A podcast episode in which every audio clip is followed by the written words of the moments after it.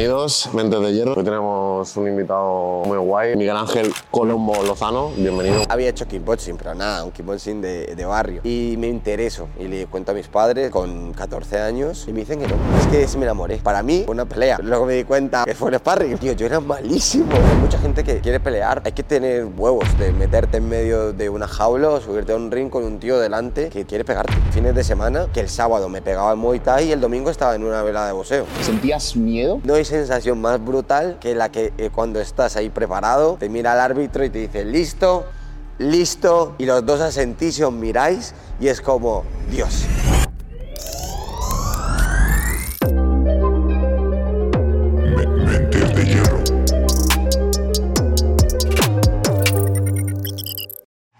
Bienvenidos, Mentes de Hierro. Estamos aquí otra vez en, en el OSF, Repitiendo spot. repitiendo spot, pero muchas gracias por abrirnos las puertas, la verdad, al gimnasio.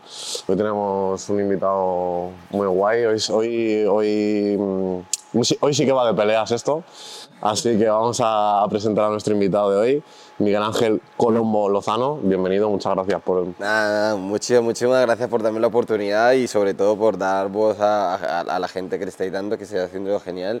Y nada, muchas gracias por darme este, este momento para contaros mi vida o lo que me queréis preguntar, aquí estoy para eso. Nada, tío, el placer es nuestro. Siempre, Miguel, tenemos un poquito la rutina de que el invitado se presente, que nos diga quién es, qué hace, así que tienen los honores. Vale, genial. Pues nada, yo soy Miguel Ángel Lozano, me llaman Colombo, soy un luchador de MMA. Eh, nací en Colombia, me vine aquí a España cuando era pequeño, así que prácticamente eh, me he criado aquí y todos mis amigos son de aquí, mi novia es de aquí y, y tal, pero todavía pues yo soy muy orgulloso de, de ser colombiano y tal, y, y como que siempre he tenido eso de seguir con mi cultura y todo y tal, pero al fin y al cabo pues a criarme aquí y todo, pues por eso salgo a pelear con, mis- con las dos banderas, salgo a pelear con la bandera colombiana y con la bandera española porque al fin y al cabo yo soy colombiano pero represento a España porque aquí mi entrenador es español, mi familia está aquí y pues si hubiese una guerra yo creo que España-Colombia pues tocaría defender mi casa, que es aquí España, ¿sabes? Al fin y al cabo. Así que ese soy yo, soy Miguel Ángel Lozano, soy un chico que trabaja, que está intentando luchar por un sueño y que esperemos que se cumpla rápido y, y aquí y, es- y ya está, eso es lo que soy. ¿Cómo fue tu infancia, Miguel? Cuéntanos un poquito tus inicios y demás. Vale, pues nada, lo que digo, yo eh, nací en Colombia hasta los, hasta los ocho años estuve allí, mi madre con, vino aquí a, por, una- por la que la situación era muy precaria, como todos sabemos, pues es un país todavía muy tercermundista, vivíamos en una, sobre todo una zona que era de bastante, era bastante mala, entonces mi madre emigra aquí a España y me deja con mi abuela. Vivo con ella hasta los ocho años. Ya mi madre eh, consigue establecerse aquí, conoce a mi padre, que es, es mi padrastro, pero para mí mi padre, porque al fin y al cabo es el que me crió. Eh, mi padre biológico, tengo cuatro recuerdos de él. Y ya una vez establece aquí con mi padre, pues nos manda a traer a mi hermana y a mí, porque tengo una hermana mayor. Llego aquí con ocho años y la verdad que tengo un recuerdo un poco complicado de cuando llego porque me acuerdo de llegar y decirle a mi hermana que quién era mi madre, porque yo no me acordaba, ¿sabes? Yo era muy pequeño, me acuerdo de tener eso y como que impactarme, ¿sabes? Ahora yo que lo pienso ahora de mayor digo, joder, qué complicado es eh, ese momento. Y ya, ya, pues, ya vengo a vivir aquí con mi madre, estoy con mis padres ya una infancia normal dentro de lo que cabe. Lo único así notable de mi infancia es que como que mi madre era muy nómada. Sí. O sea, he vivido, en, he vivido aquí en Madrid, he vivido en Toledo, estuve viviendo en Bélgica, luego volví aquí otra vez y estoy viviendo como por muchos sitios dentro de la comunidad de Madrid. Entonces como que nunca, de pequeño nunca me establecí del todo en un sitio. El único sitio en el que más tiempo estuve viviendo fue aquí en Aranjuez, donde estamos. Y yo creo que es el único sitio donde he sentido más mi casa. Porque claro, para am, cuando era pequeño para eh, la gente de aquí yo era pues colombiano entonces al principio como que el trato era como complicado y yo con los colombianos pues era como mucho más español, ¿sabes? Entonces como que no me sentía, claro, no, no me sentía de ningún lado. Y aquí en Aranjuez al fin y al cabo como que conseguí el, en mis amigos, de, ya que, son, que los tengo desde que soy pequeño, desde que empecé a estudiar aquí y aún así me, al irme fuera siempre volví a tener trato con ellos. Entonces, una vez ya eh, pasa mi, mi, infancia, bueno, lo que he estado contando, de que estoy viviendo en varios sitios, eh, siento que todo eso como que me ayudó a forjar la persona que soy hoy, porque como que he aprendido bastante de, de, de, varias zonas, de varias gente, y, pero de resto tuve una infancia normal, o sea, en el colegio eh, intentaba estudiar, sino que lo que pasaba es que cada vez llegaba a mitad de curso.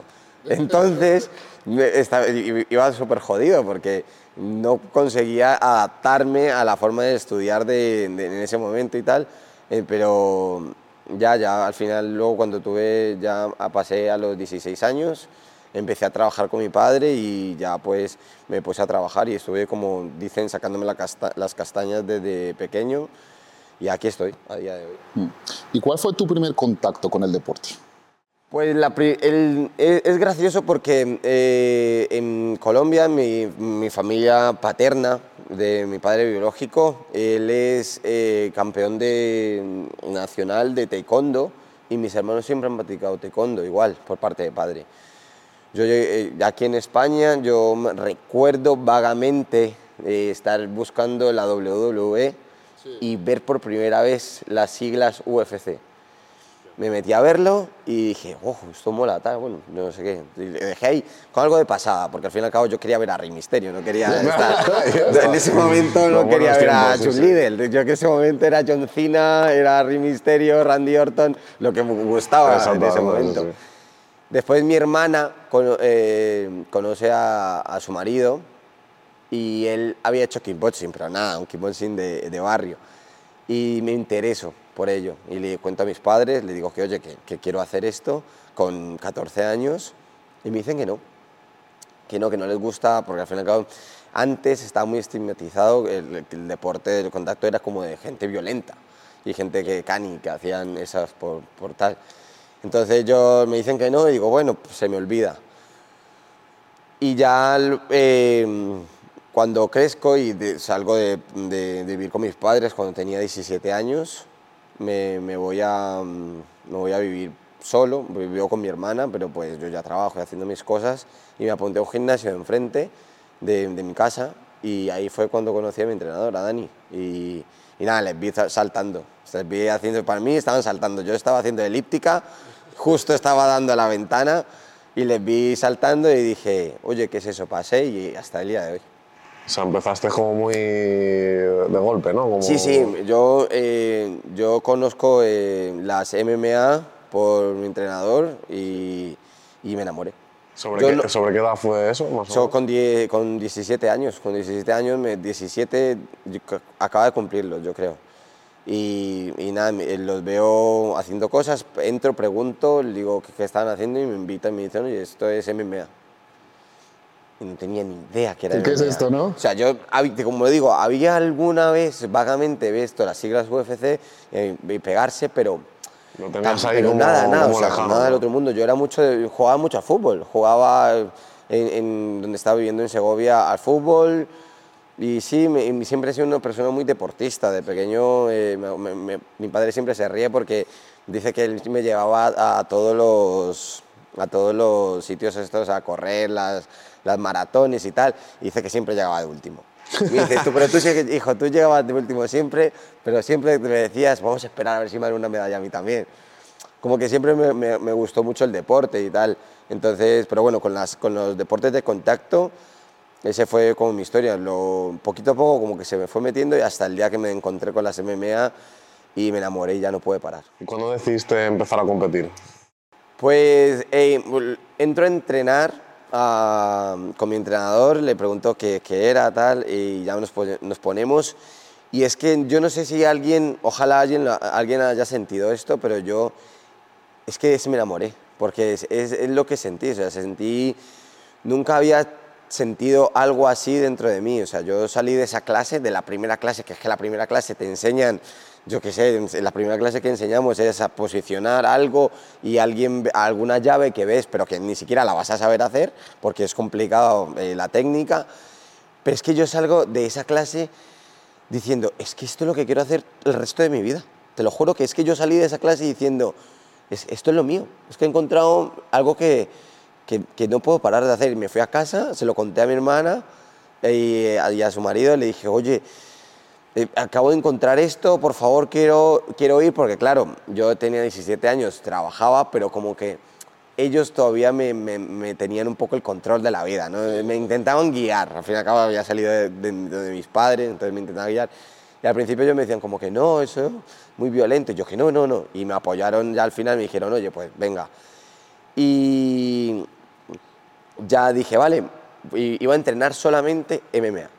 Entonces iba, no sé si era un martes y un viernes, una hora. Y yo iba, y veía a la gente, aprendía y todos los días llegaba a casa y ya claro. Ya me dijeron, no, esto es MMA y la empresa más grande es UFC. UFC y dije, Dios mío.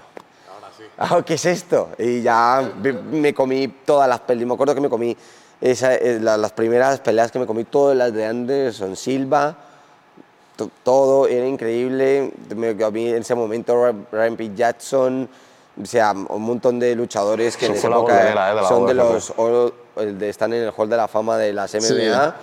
Y dije, es que, esto, es que esto es increíble, yo quiero hacer esto.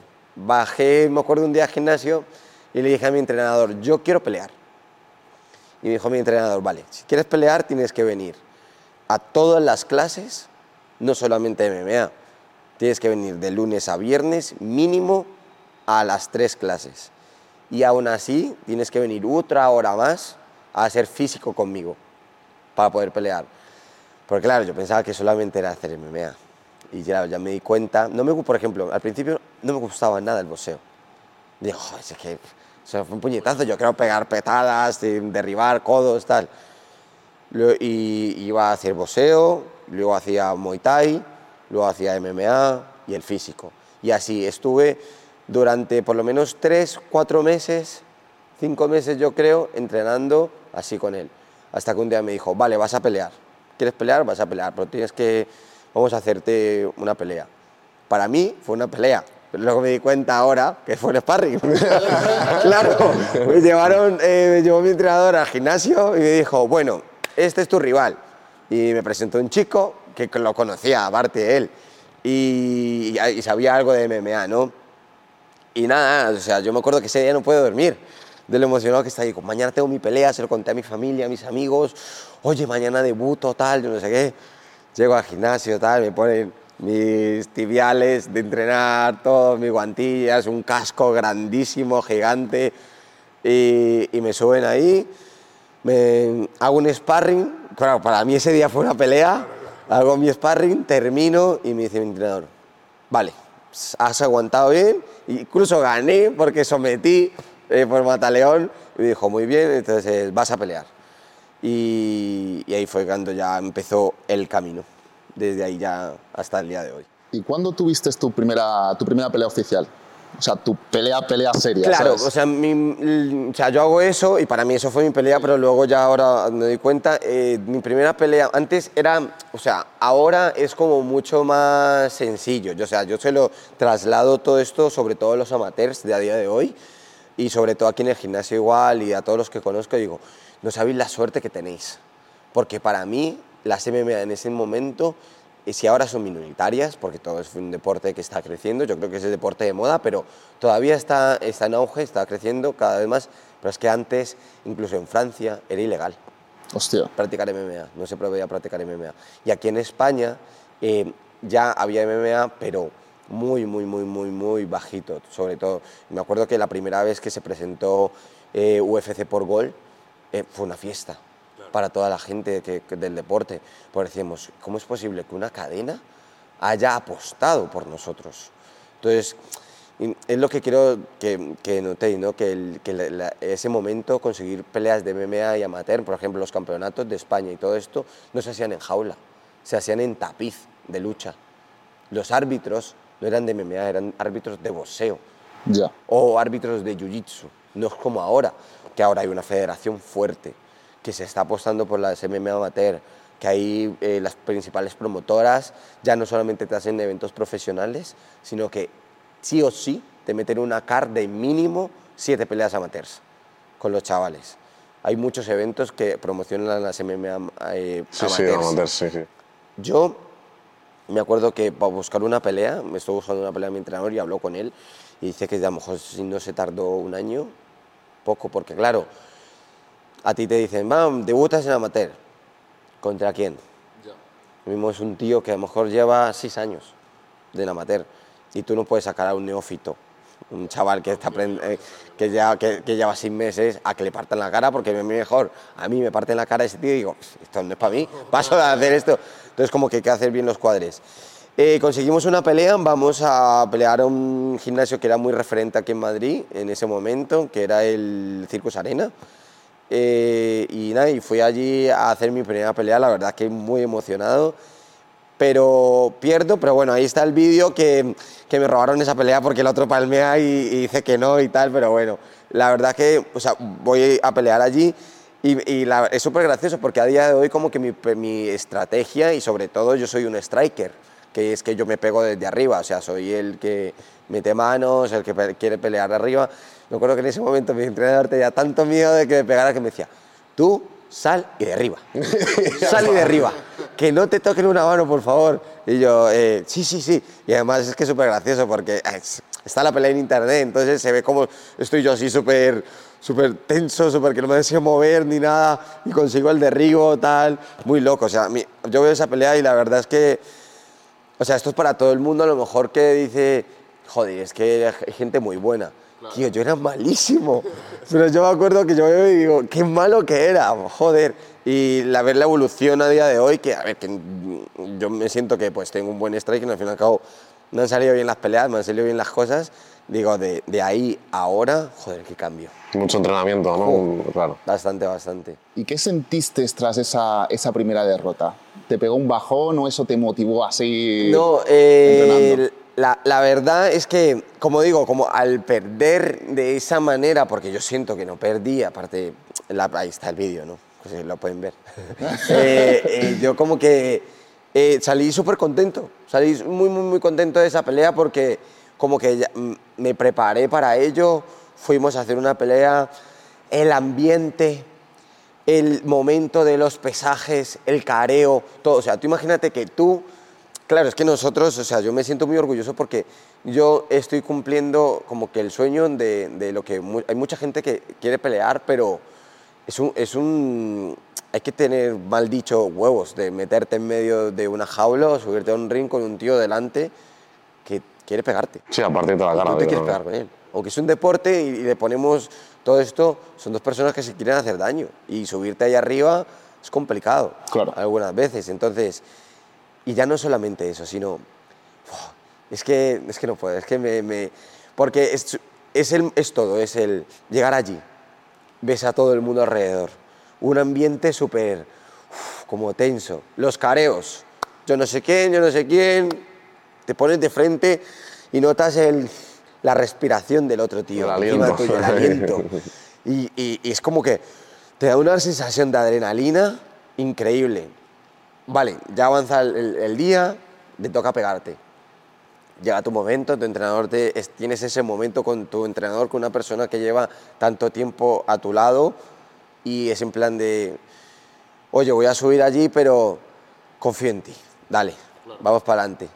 Subes y no hay sensación más brutal que la que eh, cuando estás ahí preparado, te mira el árbitro y te dice, listo, listo, y los dos asentís y os miráis y es como, Dios. O sea, ese, ese momento es brutal, ese momento es, es increíble. Así que yo de esa pelea eh, saqué todo eso y dije, es que no quiero parar de hacer Esto es lo que O sea, quiero, esto ¿no? Es que no, es que no, no- no encuentro otra manera de, de- de vivir ya.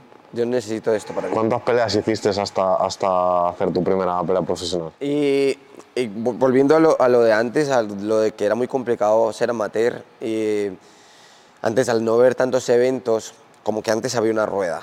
Y si no estabas en esa rueda, era muy difícil encontrar peleas. Entonces yo hago eh, cue- cinco peleas amateur y muchas peleas de, en, en Muay Thai y en K1 y ya luego paso a profesional. Entonces, ahora como que hay más, joder, ahora hay chavales que tienen 20 peleas en amateur. Y por ejemplo, a la gente con los que yo estoy entrenando, estamos entrenando aquí, algunos me dicen, joder, es que qué guay pegarse con una guantilla. Si es profesional, digo yo, ¿ser profesional qué es? ¿Pegarte con cuatro onzas? ¿Poder meter un codo? ¿O es tratar tu deporte y tener la dedicación y la disciplina para eh, hacer esto? Esa es la diferencia, al fin y al cabo, de ser un profesional un amateur muchas veces, ¿sabes? Entonces, eh, ahora, se, ahora se pueden, como pueden hacer muchas más peleas y tal, pero en ese momento yo no pude hacer tantas y sinceramente me hubiese gustado más hacer más peleas en, en amateur. Siento que pasé a profesional Muy rápido. muy rápido, pero me sirvió mucho que mi entrenador me, me dijese, oye, pelea en todo lo que puedas. O sea, yo había, había eh, fines de semana que el sábado me pegaba en Muay Thai y el domingo estaba en una velada de boxeo. Y, y ya está. O, o terminábamos de pegarnos y me decía Dani, eh, hay una pelea mañana, vamos. Y vamos, Vamos de una. vamos. Y iba y me pegaba en Muay Thai, en K1, tal, en esto, en Jiu-Jitsu brasileño, y hacía campeonatos y tal. Y entonces como que todo eso sumó a, cuando ya pasé a profesional, a sentirme cómodo dentro de la jaula, no sentir que, que estaba peleando con una Sí, pues ya tienes un rodaje. Claro, ya, ya había rodado. Así, que, eso, así fue como pasé a- al lado profesional. Ahora ya estarás acostumbrado, Miguel, ya te han partido la cara 50.000 veces, yo creo. Pero en esas primeras ocasiones que, que te subiste a una jaula, ¿sentías miedo de decir, joder, voy a subir aquí a la jaula, me van a dar de hostias, a lo mejor me noquean o lo que sea? Cuando, sobre todo, eh, sa- sobre todo el miedo a decepcionar. Yo siento, sentió, siento y, sentía mucho miedo a decepcionar a la gente que eh, te apoya. Sobre todo es complicado cuando te esfuerzas tanto y tanta gente como que está a tu lado y quiere apoyarte en todo esto. Tú te subes allí y dices, y ya a ti te da igual que te peguen, porque al fin y al cabo, como dices tú, estamos acostumbrados. Yo al fin y cabo, yo ese sábado voy a hacer lo que haría un sábado normal aquí. Va a venir Efectivamente. alguien, voy a pegarme con él, va a haber ciertos asaltos, van a haber unas reglas, se va a acabar, ya está. La única épica es que hay mucha gente ese día y que hay luces y que te graban y, y sonidos fuertes y tal. Entonces, eh, como que ese es el, ma- el mayor miedo, pero el miedo a los golpes yo creo que tiene la primera semana de que empieza a hacer esto y ya luego se te quita y de que te hagan daño. Al fin y al cabo, todos sabemos a lo que nos subimos y nunca estamos pensando en ello. También hay un árbitro que está para, puesto para ello. Entonces, sobre todo los nervios, eh, los nervios de decepcionar a la gente. Me acuerdo la primera pelea en profesional, eh, prácticamente no poder andar. Estar eh, en, en- en el vestuario con mi entrenador y, y él mientras me vendaba, normalmente él se sienta, se sienta delante tuya, te masajea la mano y empieza a, a ponerte el vendaje. Ahora es un cachondeo, porque estoy allí y tal, yo no sé qué, y hablo con él y, "Buah, oye, tal, esto, este. Pero ese día estaba como, Temblando. sí, sí. y me decía, tranquilo, venga, Miguel, tal, que no pasa nada. Si esto es un... Algo, que, algo muy bueno que mi entrenador tiene es que, es que como que siempre me ha, me ha llevado como esto, como, como algo normal. Me dice, tú ya vas a vivir, esto es tu vida entera. Entonces es, abraza ese sentimiento. Entonces me acuerdo que ese día me decía, me- mientras me masajeaba, me decía, esto es un sparring. Tú, esta gente que vas a- con el que te vas a pegar hoy, no es la mitad de bueno de con el que te vas a pegar el día de mañana. Claro. Así que esto te lo tienes que tomar como un sparring. Como un entrenamiento. Esto es, un- esto, es, esto es para preparar tu siguiente pelea, ¿vale? Esto no te lo tomes de otra manera. Y eso me liberó un poco. Y me acuerdo que todavía seguía nervioso y decía, ya, y "¿Y si me pegan? Y me decía, bueno, si te pegan, ¿qué va a pasar? ¿Qué vas a hacer el lunes? Digo, voy a entrenar. Dice, pues claro. Dice, ¿y, ¿y si ganas? ¿Qué vas a hacer el lunes? Digo, volver a entrenar. Y dice, entonces, da da igual, o sea, da igual lo que, las cosas que, que pasen en esa pelea. O sea, me liberó la tensión y me dijo, pega cuatro gritos fuertes, pegué cuatro gritos, adelante. Pero sí, al principio, yo creo que el miedo es a decepcionar a, a los demás, a la gente que te apoya y yo- gracias a la ayuda de mi psicólogo, que es algo muy importante también a, a la hora de las peleas, como que me ha ayudado a arropar, a, to- a meter a todo el mundo en el equipo. ¿Sabes? Yo, por ejemplo, antes tenía mucho miedo de seleccionar a mi pareja, a mi novia.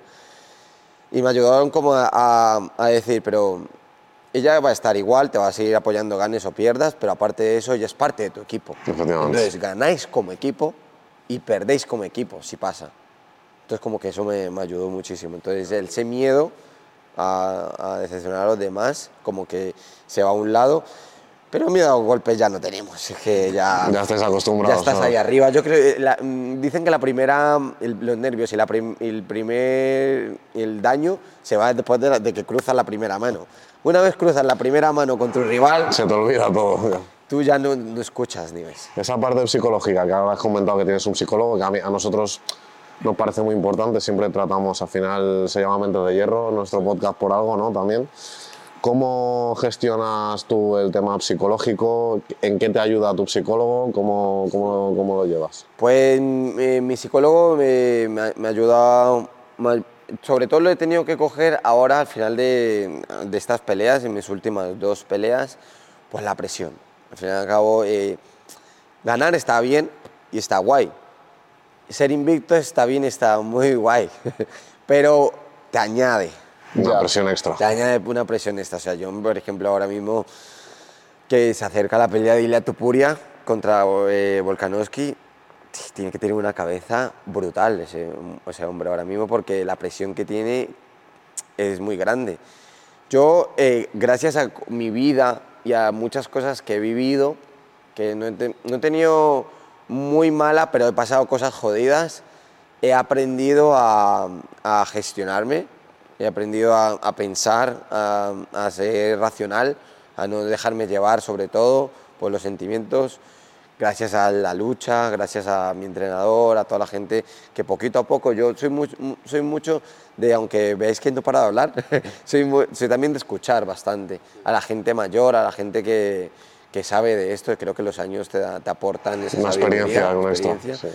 Entonces, como que he escuchado bastante y, y he aprendido como a decir, vale, esto no. Yo soy, yo muchas veces lo digo que yo eh, he sabido tomar decisiones en mi vida, las cuales me han llevado a la persona que soy hoy. Me han ofrecido hacer algo malo y he dicho, no, no, esto no es para mí, creo que no es para mí. Y a día de hoy como que me siento orgulloso de decir ese día, coño, si ese día hubiese dicho que sí, Y mi vida cambiado. fuera Ya, diferente ya, ya. tal vez. Entonces, como que yo he sabido siempre gestionarme muy bien. Hasta este último tiempo, que un día eh, estaba, o sea, no podía gestionarme, no podía, me abrumaba demasiado la situación, las peleas, o sea, lo pasaba mal hasta con la comida. Estaba diciendo, o sea, llegaban momentos en que terminaba de pelear y, y, y atacaba a la nevera. Mi, mi novia me decía, íbamos a hacer la compra y decía, joder, pero es que, es que acabamos de comprar. Miguel, y a mí me encanta comer. Entonces, como que dije, oye, creo que es el momento. Que necesito una ayuda Creo ¿no? que no es extra. el momento porque necesito una ayuda extra.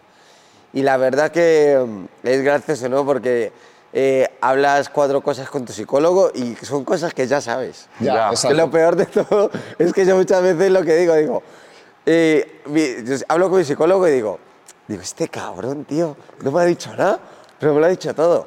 Sí, Simplemente cuatro preguntas, las he contestado, me ha dicho, esto ya no tienes que pensarlo y ya está.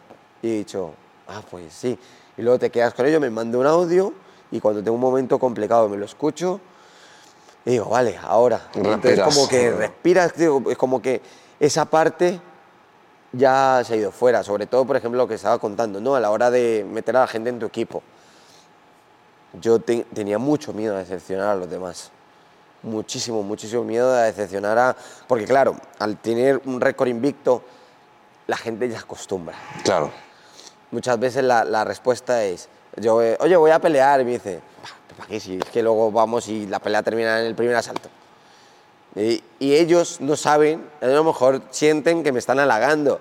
Joder, tío, si es siempre ganas en el primer añadir- asalto. peso Seguro que vas a ganar en el primer asalto, Ya. pero tú te quedas como, ¿y si no gano esta vez en el primer asalto? ¿Y si, y si esta vez no, no salen las cosas como son? ¿Cómo se van a sentir ellos? o cómo se van a sentir mis am- mi familia, que está todo el rato eh, presumiendo, no, es que mi hijo tal, mi madre, o mi, mi novia al fin y al cabo no tanto, porque como que está muy metida en esto y... Convive y- contigo y también, sabe sí. lo de cómo, cómo es el deporte y tal, pero aún así tú no quieres decepcionar a los demás. O sea, no hay nada, no hay nada como. Es que lo mejor es ganar. No hay nada como ganar y, y- y estar en ese momento de tan arriba y luego tú ves las peleas. Y yo muchas veces era como algo psicológico también que me estaba haciendo daño, que veía peleas de MMA y muchas veces no me centraba en la victoria del que había ganado, sino que decía, joder, qué malo está pasando ese El de la derrota, perdido". ¿no? El que ha perdido. Y, y como que se me iba metiendo. Y gracias a hablar con el psicólogo y todo esto, como que dijimos, oye, esto no, esto hay, hay pensamientos que hay que decirles, hasta aquí. Stop. No, esto no lo voy a pensar porque es que no me vas a beneficiar en nada, entonces, ¿por qué voy a seguir pensando en esto? Entonces, como que ahora he aprendido a cuando me viene algún pensamiento malo, decir, ya, hasta aquí. Eh, no puedes continuar aquí, voy a seguir pensando en otra cosa.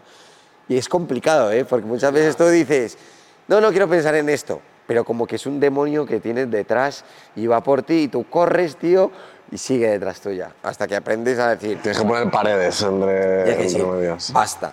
Sobre todo antes de, de las peleas, es como un momento bastante complicado, ¿no? El, el cuando estás bajando peso, se acerca la pelea, el día antes, que estás Ya. todo el rato, no puedes parar. Sí, el cansancio, el hambre también hace No, mucho. Sí, sí, llega un momento en que no puedes parar de, de pensar en lo mismo. En, en- solo piensas en la pelea, pues encima piensas en...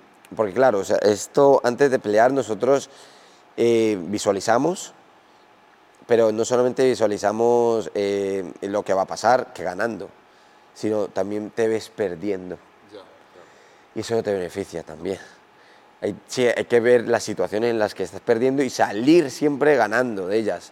Pero tú imagínate que vas a pelear y solamente te ves perdiendo. Solamente te ves perdiendo. Tienes que aprender a parar ahí. Y es cuando ahí entra el trabajo de tu psicólogo de decirte, oye, vamos a hacer de esto de esta manera. Entonces es muy importante la parte psicológica. ¿Y, y de dónde crees, de dónde viene o de dónde crees que viene ese, ese miedo a la decepción? El, el miedo a, a perder. Sí, ¿de dónde crees que viene ese miedo a, a decepcionar a los A tuyos? decepcionar. Sí, pues, al fin y al cabo es eh, lo, lo que, lo que te decía, ¿no? Como todo el mundo se suma a tu carro cuando ganas y, y cuando pierdes también, pues tienes a la gente, pero tú lo que quieres es eh, que la- los demás se sientan orgullosos de ti también. Entonces, eh, tú eh, estás luchando por ello, pierdes y no quieres tener a esa gente que a lo mejor te... como sentir que todo su trabajo o todo lo que te han apoyado o todo el tiempo que han invertido en ti ha sido para nada. Porque al fin y al cabo tú peleas y, y ya es como, ya que subirte y hacer una pelea, a menos de que, yo qué sé, que tú no hayas hecho tus cosas, que, que eso vas a pelear y ese día anterior hayas estado borracho Eh, que, que no hayas hecho tu dieta, que no hayas entrenado. Entonces yo creo que ahí sí que pues, decepcionas a la gente. Perder no es decepcionar, o sea, no quiero tampoco eh, que se tome eso de que, no, es que solamente vale ganar. No, vale hacer tu, todo lo, lo que tienes que hacer para llegar a ese momento. Porque ya en la pelea hay cosas que salen de tu. de Sí, no se pueden controlar tampoco. Ahí tú, tú puedes controlar que comas, que duermas, que entrenes, que seas disciplinado, que tengas todo al día, que no te lesiones dentro de lo que tú puedas. Pero ya una vez te subes, hay cosas que ya no están dentro de tus manos. Imagínate que te tropiezas y te entra una mano. Ya está, Madre claro. mía, tío, qué putada. ¿Te ha pasado? O no, que apoyes un brazo, es mal apoyado y clac, adiós el codo. ¿Qui- ¿Quién es culpa de eso? Vas a sentir, has perdido y la gente se va a sentir decepcionada. Al fin y al cabo, los que han estado contigo todos los días Saben el trabajo que saben has el hecho. trabajo que has hecho. Exacto. Entonces no se no, pero tú hasta que aprendes eso sientes que vas a decepcionar a los demás. Y también tienes que aprender como que hay mucha gente que se va a subir a tu carro cada vez más, hay gente que se sube al barco contigo y que si pierdes algunos se van a bajar, Exacto. pero los que valen son los que Los que se quedan los ahí. días siguen contigo remando hacia adelante. Y antes has comentado que, que has tenido situaciones así un poquito más complicadas en tu vida. ¿Crees que la lucha también te ha ayudado un poco a, a poner freno a, a esas situaciones? Desde luego, desde luego. Yo, eh, al fin y al cabo, eh, ser latino, incluso como que no sé si te da como ese plus a, a situaciones peligrosas algunas veces, Ya. porque yo lo que digo, o sea, he tomado decisiones eh, que he dicho, menos mal no he seguido con esa. Yo, por ejemplo, antes de pelear, antes de, bueno, antes de entrenar, eh, era un eran tirillas, pero era un fideíto y me creía el rey del mambo. O sea, yo iba por, las, por los locales de, de por aquí y tal, y me, chocaba el hombro con cualquiera y decía, ah, este le pego. Si no sabía, madre mía. Y, no sabía nada, o sea, era un, niño. Pero como que me sentía muy, muy, muy fuerte. Esto me enseñó mucha humildad. Y me enseñó sobre todo que no hay que meterse con nadie porque nunca sabes quién hay, tienes delante. Hay una situación muy graciosa que, que recuerdo en un campeonato de Muay Thai, ya a poquito. Entrenando, fuimos a pelear y había un chavalito marroquí sentado, súper delgadito, el chico, jugando con su Nintendo, creo, así. Bueno, no sé qué. Y yo, y todo, todo motivados, tal. Le tocaba pelear. Sube un pedazo de, de, no sé si era el Congo de Nigeria, más apretado que nada, que decía yo, madre mía, tío, cómo va a pelear ese, que es una bestia, que tiene un físico brutal, contra pobre chaval.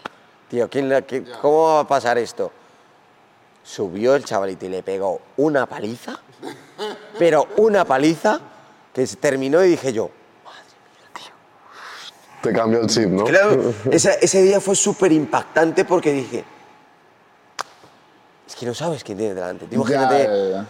que, y- y, que esta persona, entonces yo como que ese día tuve un aprendizaje de decir, oye, no hay que meterse con nadie, aparte de que norma- gracias a todo esto nos enseñan, Dani es sobre todo muy, mi entrenador, que es Dani, es sobre todo, siempre ha puesto muy en claro que esto es un deporte y que las personas que utilicen esto para hacer daño fuera de aquí, de estas puertas, no tiene, ya no, no puede entrar aquí. O sea, tiene la Sí, entrada hay que tener ese, ese- ese respeto, ¿no? hay que tener un valores. respeto fuera, sobre todo por los demás. Y como muchas veces les digo, le digo, eh, al fin y al cabo estás aquí todo el día pegándote, no vas a ir fuera también otra vez. Ya Efectivamente. estás aquí. Entonces, como que eso, como que me- eh, todo esto me enseñó a, a- a- a ser la persona que soy hoy, a los valores que te infunden la lucha, lo que te infunde eh, pelear. Entonces, todo eso me, me, me ayudó a ser la persona. ¿Crees que la violencia forma parte de, de- de ti? ¿Crees que es necesario tener poquito de gusto o, un- o ser, ser un poquito violento para, para dedicarte a esto? Yo digo que, que somos eh, violentos pero no agresivos, ¿sabes? Porque yo no, o sea, yo he, he salido corriendo de sitios por no pelear. Incluso hay una cosa que, que me pasó un día, de igual tengo una anécdota muy, muy buena, es que yo, pelea, eh, yo, yo trabajaba en Madrid, en la calle Hortalezas, que, que hay muchos locales. Y yo trabajaba metiendo gente, de la gente que se acerca y eres muy pesada. ¿Quieres dos chupitos? Te invito con tus amigos, públicas, tal, ¿no? yo no sé no, qué. Eh, porque claro, al fin y al cabo tú tenías que tener como, antes, ahora me ayudan, eh, la empresa en la que vi, en la que trabajo constantemente todos los días, pero antes a lo mejor tenía cuatro trabajos para poder solo dedicarme a pelear. De- bueno, dedicarme a pelear, a entrenar entre semana. Y los fines de semana, de viernes a domingo, trabajaba prácticamente todo el día, tenía cuatro trabajos.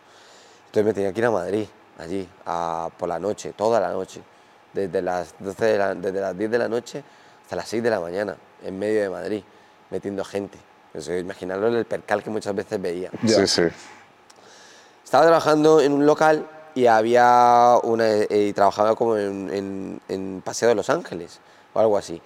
Y allí había, no sé, porque eso se controlaba por zonas. Claro, yo llegaba allí los primeros días, yo donde más gente ahí había, pues iba a- para intentar conseguir más dinero, ¿no? Entre más gente metías, más dinero conseguías.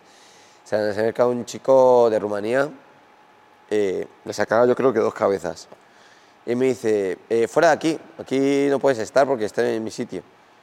Digo, lo estoy currando, la calle de todos, aquí podemos currar todos, no hay más gente, somos dos. Te he dicho que no, que te tienes que ir de aquí y voy a ir a comprar una cosa y cuando vuelva, quiero que te haya sido, si no, vamos a tener problemas. Yo ya peleaba. Yo ya tenía, era eh, había tenido una pelea en MMA profesional, ya había ganado mi pelea en profesional y tenía yo no sé cuántas peleas en Muay Thai. Yo no tenía miedo. Pues volvió y me dijo, te he dicho que te fueses de aquí. Y dije, no me voy a ir. Me cruzó la cara, de lado a lado.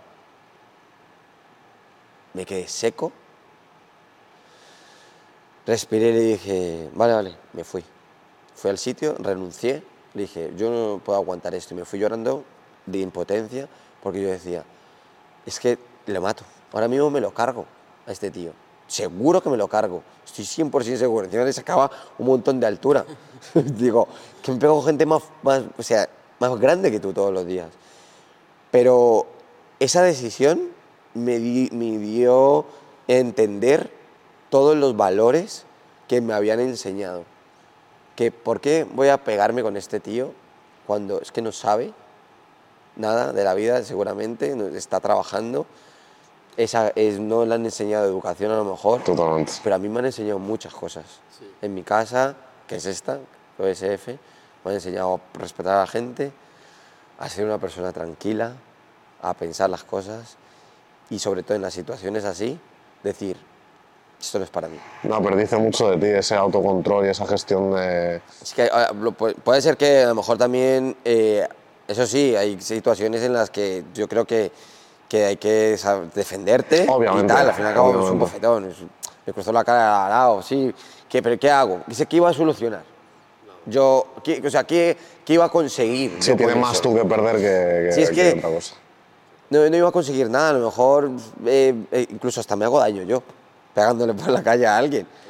Entonces yo creo que, lo, creo que los luchadores y todos, espero, sobre todo espero, yo, yo también lo que les enseño a los chicos que están iniciando en esto, en que si te quieres pegar con alguien en la calle, que te coja. O sea, yo corro, ¡fua! si me coge, ya no tengo situación, ya es una situación complicada, pero yo corro mucho. Salgo a correr mucho últimamente, además. Así que que me cojan. Has comentado ya un par de veces el tema de los valores que has aprendido de, de la, de la lucha. ¿Cuáles son esos valores? Honor, lealtad y respeto. Sobre todo, eso es el lema que, que tenemos aquí. Es muy importante, lo, como comentaba, eh, antes cre- te crees, mucha gente se cree invencible hasta que viene un tío como mi entrenador de, de catch wrestling, de, de lucha, que es un- de Guatemala, y mide unos 60, yo creo unos 65 me dirá. Y es un tío que es que te lo encuentras por la calle y te saluda, hola, ¿cómo estás? ¿Cómo estás? ¿Estás bien? Oye, ¿cómo estás? Tal, tal. Lo que le pidas, sí, sí, ahora mismo, tal, súper, te escucha, te, te deja hablar, no, tiene, no tiene nada, nada, nada que tú puedas decir. Es la bestia que es. Entonces, vienes tú a lo mejor aquí muy subido, muy, "Ah, esto, voy a aprender a pegar a la gente. Viene este tío, que es así, y te somete y te tiene amargado en el suelo, que, que dices, si es que no puedo hacer nada y mira que tengo más fuerza que él, y ya ahí aprendes a que ahí te toca, ya, y dices, joder, tío. Ya vienes otro día y ves a los chavales matándose a palos. Terminan, hey, tío, muy bien esa mano, tal, oye, vámonos fuera, tal. Amistad.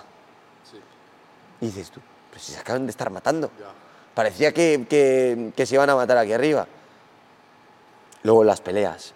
Ves los enfrentamientos, gente pegándose durísimo. Terminan, respeto, oye, muchas gracias.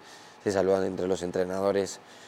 Entonces creo que todo eso te influye a calmarte, a decir, joder, esto es otro rollo más todo, sobre todo los, tus mentores, los que tengas, que entiendo que espero que todo el, el que esté enseñando, esté enseñando eh, sobre todo con un, un abanico de los mismos valores, que son respetar a los demás, que tener, escuchar, tener humildad ante todo con los demás, porque muchas veces, por ejemplo, en el caso de Ila Tupuría, Ila Tupuría eh, dice que, que él, él es humilde, aunque a veces suena muy arrogante. Pero, eh, ¿qué es la arrogancia? O que, porque él está seguro de sí mismo. Claro. Claro. Que Sí, la veces seguridad confunde. roza muchas veces eso. Entonces yo siento que, que él es humilde, pero pues él se lo tiene que creer y sabe- sobre todo sabe que es lo suyo, lo que está haciendo. Sí, tienes que creerlo. Siento que los valores que te dan la lucha eh, eh, son increíbles. La lealtad, al fin y al cabo, como digo yo, yo desde el día uno con mi entrenador y a mí nunca, nunca me ha amarrado un cepo. ¿eh? Entrenador siempre me ha dicho, sal, descubre y si en algún sitio encuentras algo que te puedan aportar, ves y, y, y entrena allí y tal. Pues yo he ido entrenado por ahí, pero es que no entreno- es que Aquí es como- es tu casa, ¿no? Es tu familia. Claro, o sea, llega un momento en que paso más horas aquí que muchas veces en mi casa. Entonces, vuelve siempre al mismo sitio. Al fin y al cabo, una persona que siempre te está apoyando, creas otro vínculo. Entonces, aprendes a ser leal también a muchas a esas cosas. Nosotros defendemos mucho la importancia del entorno y de, y de con quién te rodeas al final, que, que eso es algo que siempre hablamos nosotros. Entonces, tener un mentor o, o alguien pues eso, que, que te enseña y te da esos valores me parece súper importante. Sí, so- se- sobre todo el entorno que, que- que encuentras en un gimnasio de, de lucha yo creo que es muy enriquecedor, sobre todo porque yo, por ejemplo, aquí eh, entrenan eh, agentes de seguridad, entrenan porteros, entrenan gente normal, entrena un médico, entrena... Entonces, como que estar todas las personas en un mismo sitio, tú luchando con ellas, hablando con ellas, como que aprendes. Exacto. De, de- o sea, aquí muy, muy, muy rara vez en un gimnasio, de un gimnasio que sea decente, porque habrá cosas por ahí que, oye, cada uno lo que tenga en su casa no sabemos, pero yo a los sitios que he ido, muy pocas veces dura alguien que no tenga buena vibra y que esté buscando solamente esto para hacer daño. Porque es que lo, no, lo, lo- lo- se va a Se destapar siente, solo, ¿no? se siente. Ya llega un momento en que se va a dar cuenta esa persona cómo es y vas a- la van a ir apartando hasta que al final se va a ir sola. Y ahí, entonces vas a encontrar mucha gente de distinta forma de pensar, de distintos valores que concuerdan contigo y eso te va a llenar. Poquito a poco vas a decir, oye, este, y hablas con este policía y te cuenta cosas. Y tú lo coges y hablas con este médico y te cuenta cosas. O hablas con un portero y te cuentas de mil cosas y tú, todo eso no se, no se te va, sino que te vas creciendo con Te va ello. aportando Entonces cosas. te aporta cosas muy buenas que luego, al final yo por ejemplo aquí he encontrado eh, amistades increíbles. He encontrado personas que me han podido ayudar en, en situaciones complicadas de mi vida. He encontrado gente que ha podido aportarme trabajo para poder sustentarme. Entonces creo que el entorno, como dices, de, de aquí, de los gimnasios y de tal, es algo que refuerza mucho a la persona. Yo siempre se lo digo a los chavales, digo, entre más tiempo paséis, aquí y menos en la calle, Mejor. digo, vais a, vais a- sentiros mejor de verdad. Va a llegar un momento en que vais a decir, vais a estar por ahí y vais a, esti- vais a decir, ¿qué hago yo un miércoles aquí a las 8 de la tarde en un banco, tío? Que me dice que es un sábado, pues es normal, todo el mundo tiene que salir y todo el mundo se tiene que divertir. Pero un miércoles a las 8 de la tarde, lo único que puedes encontrar en la calle, que es en un banco. Pues vas a encontrar cosas que no le van a beneficiar a tu vida. Efectivamente. A lo mejor si estás en un sitio estudiando, estás haciendo algo que interesante, sí, pero haciendo nada. Entonces yo creo que es, el entorno es muy importante. Has comentado un poquito de, de forma más extensa de lo que es la, la lealtad y el respeto, pero hemos comentado tres valores, que es el honor, la lealtad y el respeto. Ese último valor, el honor, ¿qué significa para ti?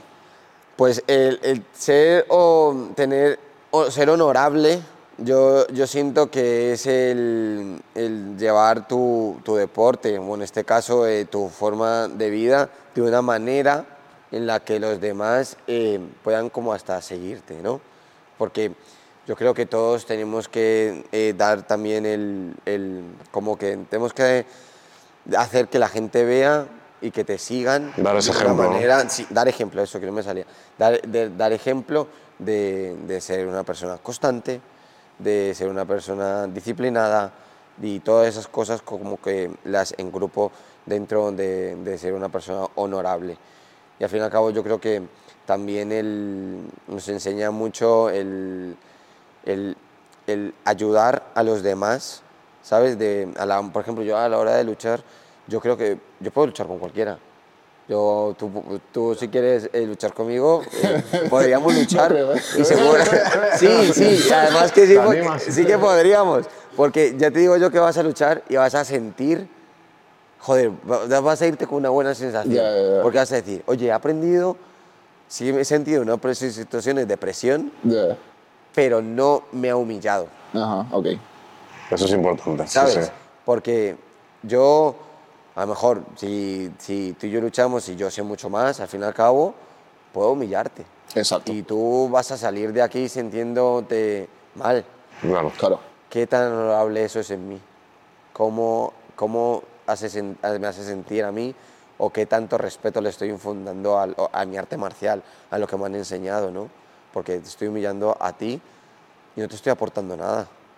En cambio, si yo lucho contigo y, y- y bajo un poco y podemos movernos, se vas, a, decir- se vas a salir de aquí con una sensación de decir, ¡Uy, qué bien, tío! ¡Qué, qué guay! Qué, qué interesante esto! ¿Qué ha pasado? Cambio, si yo fuera de otra manera y no fuera una persona honorable, te- me aprovecharía de ti. Claro. Te- Te haría daño y ya está. Claro. Entonces son como que es importante respetarlo, ser honorable, tener lealtad, Y el ser respeto. disciplinado. ¿Cuál ha sido para ti, Miguel, tu mayor ejemplo en la lucha? Mi mayor eh, ejemplo en la ducha, yo creo, en la lucha y en la vida, yo es mi entrenador. Yo es una persona que, que me ha enseñado muchísimas cosas. O sea, yo para mí lo tengo como ejemplo porque, no, o sea, él lo que se proponga lo hace bien. No le valen las cosas a medias. Él si te monta un evento deportivo, tiene que montar el evento con las mejores luces, el mejor sonido, eh, la promoción bien, las luchas tienen que estar bien, todo tiene que estar, se come en la cabeza un montón. Eh, por ejemplo, el proyecto SF, yo estoy desde el inicio y ver cómo, Cómo crece, ha ¿no? crecido de un local a otro, ha creado esto que yo para mí es uno, o sea, uno de los gimnasios más bonitos que hay en, en Madrid Es una pasada, y sí. súper y súper trabajado. Nah, y Dani es un crack, la verdad. Aparte de eso, su, su vida, cómo él la ha llevado, lo que, las, las, las historias que te puede contar, todo eso me, me ha transmitido muchísimo y me ha enseñado, como digo, muchísimo en, en mi vida. O sea, cuando he tenido problemas fuera de la lucha, yo siempre se los he trasladado a él y siempre me ha tenido un buen consejo. Por ejemplo, yo antes era muy... mu- Yo siempre he sido muy emocional. Y si a mí me pasaban cosas muy buenas, estaba muy contento. Ya. Estaba, o sea, explotaba de felicidad. Pero si me pasaban cosas malas, Te bajaba esa vibra, ¿no? caía picado. Entonces me acuerdo que un día, me- un día estaba aquí llorando por una idiotez, no me acuerdo. Y me dijo, tienes que aprender a ni cuando te pasen cosas buenas, estar tan contento y cuando te pasen cosas malas, estar tan triste. Entonces tienes que ser una persona más tranquila, más regular siempre. Y eso me impactó. Eso me impactó, le dije, porque un día me acuerdo, no sé qué había pasado algo aquí en el gimnasio, tenía algún problema, y no parecía, parecía que no le había pasado nada. Y luego me acuerdo que pasó algo súper bueno, o a lo mejor peleo yo y gano, y ese se alegra, pero Tranquilidad. y, tío, y eso me impacta, ¿sabes? Me- eso me, me llenó y me hizo, me hizo cambiar eso. Entonces, aprendí como a controlarme más. Entonces, cuando me pasan algo, cosas súper buenas, estoy contento, pero digo, bueno, ya está. hay que, hay que- cuando me pasan cosas muy malas, digo, bueno, ya está. Mi novia me lo dice mucho, me dice, me dice, joder, es que a ti te pasan cosas y parece que que te la pelas, ¿no? y digo, digo, ¿y qué hago? Ya, ¿Qué ya, hago? ya. Si es que si está en mi mano, pues la puedo cambiar y no pasa nada, lo arreglo. Y si no está, pues que no puedo hacer nada, ¿qué hago también? Pues no, no me voy a morir, Esa ¿no? mentalidad estoica es- Entonces, es lo yo creo que, sí. que la persona que más me ha influido y con la que, la que yo siempre he tenido como la visión de, de seguir es Dani, mi entrenador. Y a la hora de ya de pelear y ser fan y tal, eh, Conor. Conor, ¿no? Conor, Conor, Conor. Mi perro se llama Conor. Yo en algunas redes sociales me llamo, me pongo Notorious. O sea, yo soy su mega fan. Si tienes un hijo, también se va a increíble. Connor, Eh, No, se va a llamar Candela. Ah, y va a vale. ser una hija. Ah, una hija. Lo tienes ya pensado. tengo, tengo la, en alguna contraseña le, le pongo candela ya. Yo soy, también soy mucho de, de decir las cosas, ¿eh? Sí. Soy muy, soy, mi mi madre siempre decía que lo que se dice en la tierra se ata en el cielo. Claro. Entonces yo soy muy de verbalizar lo que va a pasar. Yo, por ejemplo, antes de mi última pelea, eh, estaba todo el, todo el día en la boca 6-0, 6-0. Este, Mi pareja me ponía eh, una notita, tengo una notita guardada que me puso en una comida que me hizo. Una gilipollez, tío, pero que eso fue como, es que eh, va a ser así. Me puso, aquí está el 6-0. Ajá. Y, y- y siempre he sido muy de esto va a pasar y de momento me sirve. Así que esperemos. Hay que a- seguir, a lo mejor cumplo la lotería esta semana y digo, me va a tocar. Hay que- hay que seguir ese camino. Millones de euros. ¿Y cuál dirías que ha sido tu, tu mejor y tu peor momento dentro de tu carrera deportiva?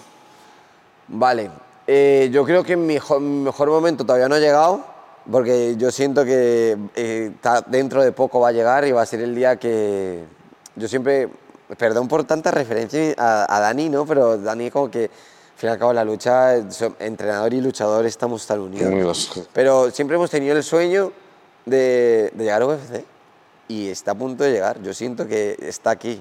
O sea, si no es este año, que yo estoy siempre, es que estoy 99,9 por dejar algo sacado, dejar una fuera, pero estoy 99,9 seguro de que va a llegar este año. A lo mejor cuando saquemos UFC. esto ya estás dentro, ¿eh? Sí, sí, sí. Ojalá, no, ojalá. Eh, y- pero si no, yo lo digo desde aquí, yo voy a entrar, los tengo 100%, yo lo creo, pero bueno, vamos a dejarle el eh, ese, uno- ese 00,1 por si pasa algo fuera, pero mm, eh, sé que va a llegar, entonces eh, siempre hemos tenido como esa meta de poder mirarnos y de decirnos, hemos llegado, macho. Entonces, creo que ese va a ser el mejor momento una vez pelea allí, porque al fin y al cabo va a ser como cumplir una meta, cerrar y empezar otra. Otro, otro capítulo. Entonces todavía creo que no ha llegado, pero estoy en un buen momento, me siento a gusto donde estoy ahora mismo. Y el peor, el peor fue eh, hace como dos años, porque eh, los contaba antes fuera de, de cámara que, que, se- que estaba sumido en, en- en rutina, en una rutina. Creo que la rutina es importante y que tienes que tener siempre tus cosas marcadas, las que tienes que hacer, pero no caer en la monotonía de siempre hacer lo mismo y no tener un espacio para salir fuera. Porque sí, todo, o sea, te- está muy bonito el speech de no, yo eh, comer, dormir, entrenar, comer, dormir, entrenar, comer, dormir, entrenar. Mentira. Eso, está, eso es, lo, es lo que tienes que hacer. Pero dentro de todo eso tienes que tener tiempo para despejarte de ello. Da igual, puedes seguir ligado a, a ello, a lo, a lo que estás haciendo. Porque, por ejemplo, yo llegó un momento en que estaba a punto de dejarlo porque no tenía tiempo para nada. Lo único que hacía era comer, dormir, entrenar y trabajar. Porque sí, está muy bonito y ojalá me hubiese tocado como a muchos que- eh, o a mucha gente que tiene la suerte o ha tenido la suerte de tener unos padres que le han podido apoyar a- para su deporte o alguien le ha dicho, oye, pues mira, haz esto y, y- y te pagamos todo, tal. Es que yo llevo desde los 16 trabajando para, para poder eh, eh, luchar. O sea, yo, yo está la parte Miguel, el carretillero, o el camarero, o el que metía gente a puertas, o el que tenía cuatro trabajos y tenía que recoger terrazas, luego irse a trabajar de noche y todo eso para poder ayudarle al Miguel luchador. Pero es que también está el Miguel persona. Claro.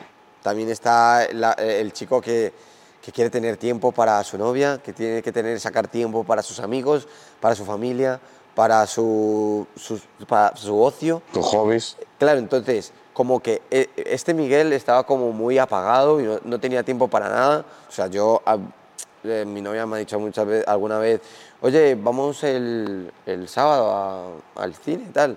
No, no, no, no puedo, tengo que descansar, tengo que, tengo que hacer esto, mañana tengo que salir a correr y yo no puedo hacer esto. O, o, o, yo que sé, un viernes, que tampoco tengo mucho que hacer, ¿sabes? y, y a lo mejor no tenía pelea cerca, pero tengo que sparring, tal, tenemos que hacer esto, tal. Y decir, no, no, no, yo esto es lo que tengo que hacer y ya está. O familia mía, ¿sabes? Que no, te, no permitirte a lo mejor una comida. Porque estar Tan- tan centrado tan, en- tan, tan demasiado enfocado que, que como que... Entonces llegó un momento en que entré en esa monotonía Sí, de rozar esa obsesión, ¿no? y Un dije, poco. sí, sí, dije, lo dejo. No soy feliz. ¿Qué te hizo cambiar de opinión? No, no soy feliz. Y aparte, una cosa antes, eh, yo lo noté el día que miré el reloj del gimnasio, eran las 6 de la tarde, y dije, todavía me quedan dos horas más. Ya. Ese día, para mí, fue increíble. Ese día me puse a llorar y dije, aparte yo soy muy llorón, ¿eh? Soy una, soy una persona que soy muy emocional. Entonces yo, a mí me parece una peli Y y, y cualquier cosita, una canción que, que me toque, pero que me gusta mucho liberar las emociones. Y ese día miré el reloj, eso dije, quedan dos horas, y dije, yo no puedo seguir así. No, no, no puedo, no puedo continuar viendo esto que es mi, el- lo que más amo, como cuando estoy en la nave y son las 12 de la mañana y digo, "Fuck, todavía me quedan dos horas aquí. Porque al fin y al cabo, eso no es lo que amo. Si estuviera haciendo todo esto constante, todo, todo el tiempo y pudiera tener la suerte, como al- al- alguien, algunos, de que pueden entrenar por la mañana y por la tarde, yo creo que estaría súper increíble, de feliz, pero pues yo al fin y al cabo tengo que trabajar, ¿no? Y ese día eh, pasó eso, le iba a dejar, incluso lo hablé con mi equipo y dije, yo creo que ya se acabó. Y me dijeron, pero ¿cómo que ya? Si va ganando todo. o sea, es, es que no ha pasado nada. Y digo, es que no, no quiero más esto. O sea, ya no, no me llena. Y un día de, yo veo, consumo mucho Twitch y, y estaba viendo un chico que estaba viendo unas peleas, comentándolas. Y yo estaba viendo las peleas con él, y estaba comentando la pelea. Y yo, "Oh, y esto tal, y no sé qué. Y dije, oye, yo esto lo puedo hacer. Digo, oye, esto está guay. Y lo hablé con, con mi novia, con unos amigos, y dije, oye, ¿cómo voy a hacer esto. Y empecé. Y empecé a hacer, eh, a, a retransmitir por Twitch, a hablar de peleas y tal. Que por eso digo que, digo, que puedes que salca- sacar algo fuera de tu tiempo para hacer algo que tú quieras, pero sigue ligado a lo que no estoy, no estoy comentando comida. Ya, ya, Y ya. o sea, no estoy comentando fútbol, que está fuera, la- eh, que sí, que es deporte, pero como que no tiene nada que ver. Sigo ligado haciendo cosas con mi deporte, con MMA, constantemente. Pero tengo dos horas, ya, que son mías. Exacto. Y que juego, hablo con la gente, interactúo, eh, hago otra cosa, ya sé que esas dos horas son mías. Y yo saco, de- de- desconecto totalmente de lo que estoy haciendo. Y o sea, eso, ese fue el peor momento. Ese fue el peor momento porque sentí que lo que amaba era... eh, no, no, no lo hacía ya con... Ya no lo hacía con gracias, ya no, ya no lo quería hacer. Os dejaremos el canal de Miguel ahí de Twitch ahí en, en la descripción para que lo tengáis en cuenta. Eso es. Entonces ese fue el momento que más, más complicado lo tuve. Y aparte de eso, ¿cómo a día de hoy, cómo haces para, cómo gestionas el tiempo para poder dedicarte a, a tu parte de, de luchador, sacar tiempo para tu pareja, para tus ¿Cómo es, amigos? cómo es un día a día? Exacto. ¿cómo es Una- un día de- una- sí. eh, últimamente estoy aprendiendo a utilizar una agenda que es muy necesario. y Me han, me han enseñado porque muchas cosas se te piran y se te van. Eh, mi día a día eh, ahora, ahora es como un poco mejor porque eh, tomé la decisión igual de, de hablar con la empresa en la que trabajo y decirles, oye, yo necesito este tiempo, si no me tengo que ir. Y me iba a ir. Pero al fin y al cabo como que me- ellos me han apoyado y me han dicho, oye, vale, pues en vez de no te vayas, te vamos a reducir la jornada para que tengas más tiempo para esto, pero al fin y al cabo yo tengo que comer. Y como digo, a mí nadie me... Yo tengo 27 años y yo tengo que pagar unas cosas. Ya. Y esto cuesta mucho. O sea, esto al fin y al cabo, eh, suplementación, eh, el gimnasio al fin y al cabo ya me apoya Dani y me dice, Claro. "Oye, das clases, ya no le pagas, pero antes le pagaba igual. Eh, nutricionista, preparador físico, psicólogo, suma, suma, suma, suma, y al final haces una cuenta, más tu vida, la luz, el agua, el internet y todas esas cosas llegan todos los meses. Entonces yo, eh, ahora trabajo menos, pero antes, por ejemplo, me levantaba a las 4 y 40, cuando tenía dos turnos, tenía turno de mañana y turno de tarde.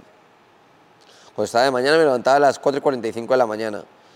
Eh, me duchaba, eh, desayunaba y me iba a trabajar. Llegaba a las 6 al trabajo, estaba de 6 a 2. Es un trabajo más o menos físico porque aparte eh, trabajamos como con los perfiles de las ventanas y hierro que pesa. Entonces trabajo de 6 a 2. A las 2 llegaba. Tengo la suerte de contar con una, con una persona que, que me apoya constantemente y me, me ayuda que mi novia Mercedes, que pues si tiene tiempo, porque también tiene sus cosas, ¿no? Eh, me, hacía la comida, como a las dos y media, eh, hago, eh, estoy con ella un, un poco y a las cuatro, cuatro y media estoy aquí abriendo muchas veces, porque tengo que empezar a hacer el físico. Mm. Hago mi entrenamiento físico, que ta- me tiro una hora y media, más o menos, hora y veinte. A las seis empieza la primera clase, que es suelo. A las siete la segunda Muay Thai. A las ocho boxeo.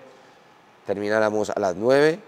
A las nueve y media estoy en mi casa, me ducho, saco al perro, como y ahí es cuando decidí o directamente me iba a acostar o podía hacer Twitch. Y entonces antes me iba directamente a acostar.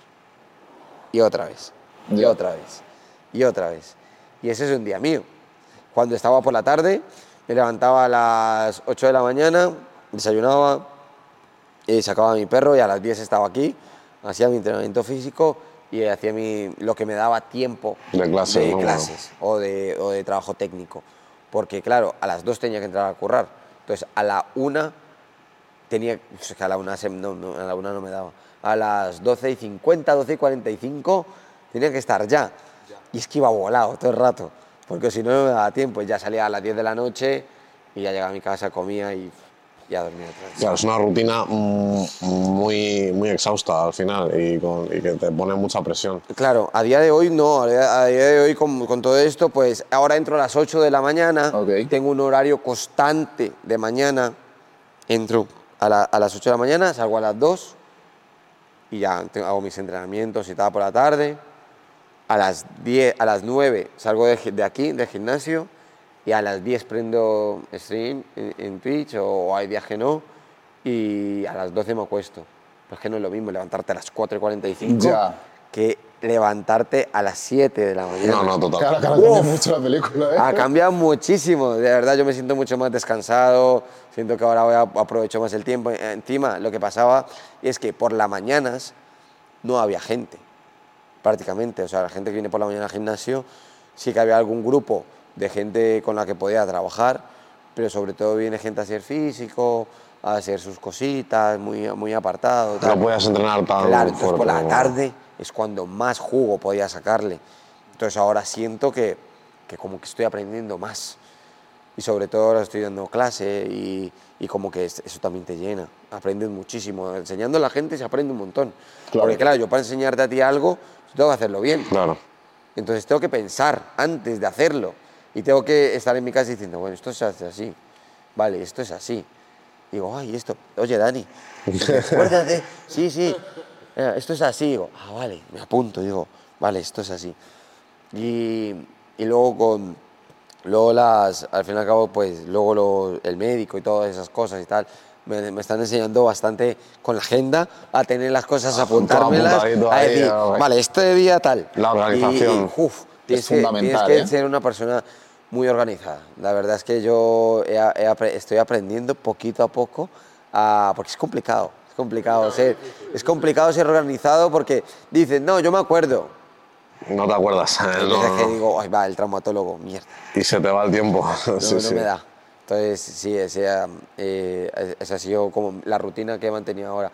Esperemos que en algún momento eh, Puedas me- solo pueda solamente dedicarme a ello, que sería genial. Estamos seguros O sea, que sí. sería genial poder como vivir únicamente de pelear y que tus entrenamientos sean tu trabajo Exacto. porque pues yo también me lo tomo así por las tardes, ¿no? Porque quiero pues llegar a donde quiero llegar y le pongo todo el empeño.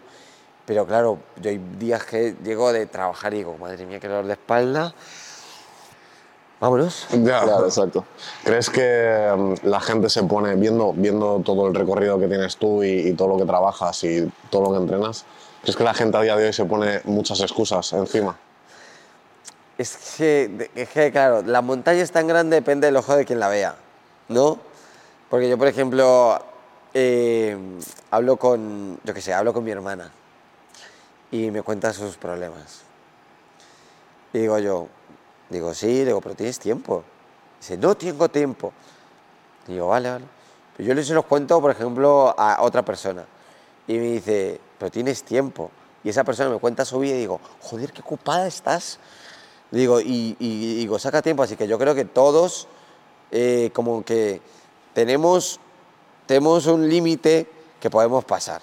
Y que si nos organizamos, podríamos hacer más cosas también el tiempo es como muy reducido. ¿sí? Muchas veces, pues, no sé si a vosotros pasa que dice, es que me faltan horas. Sí, totalmente. Me faltan horas. Todos o sea, yo quiero hacer cosas, pero me faltan horas.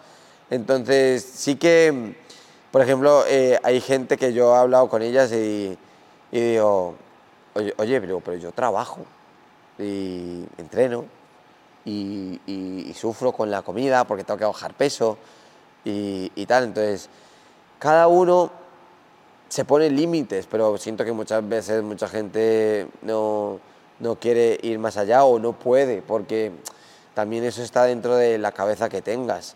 Yo, por ejemplo, em, em, tengo, la discusión, tengo una discusión bastante...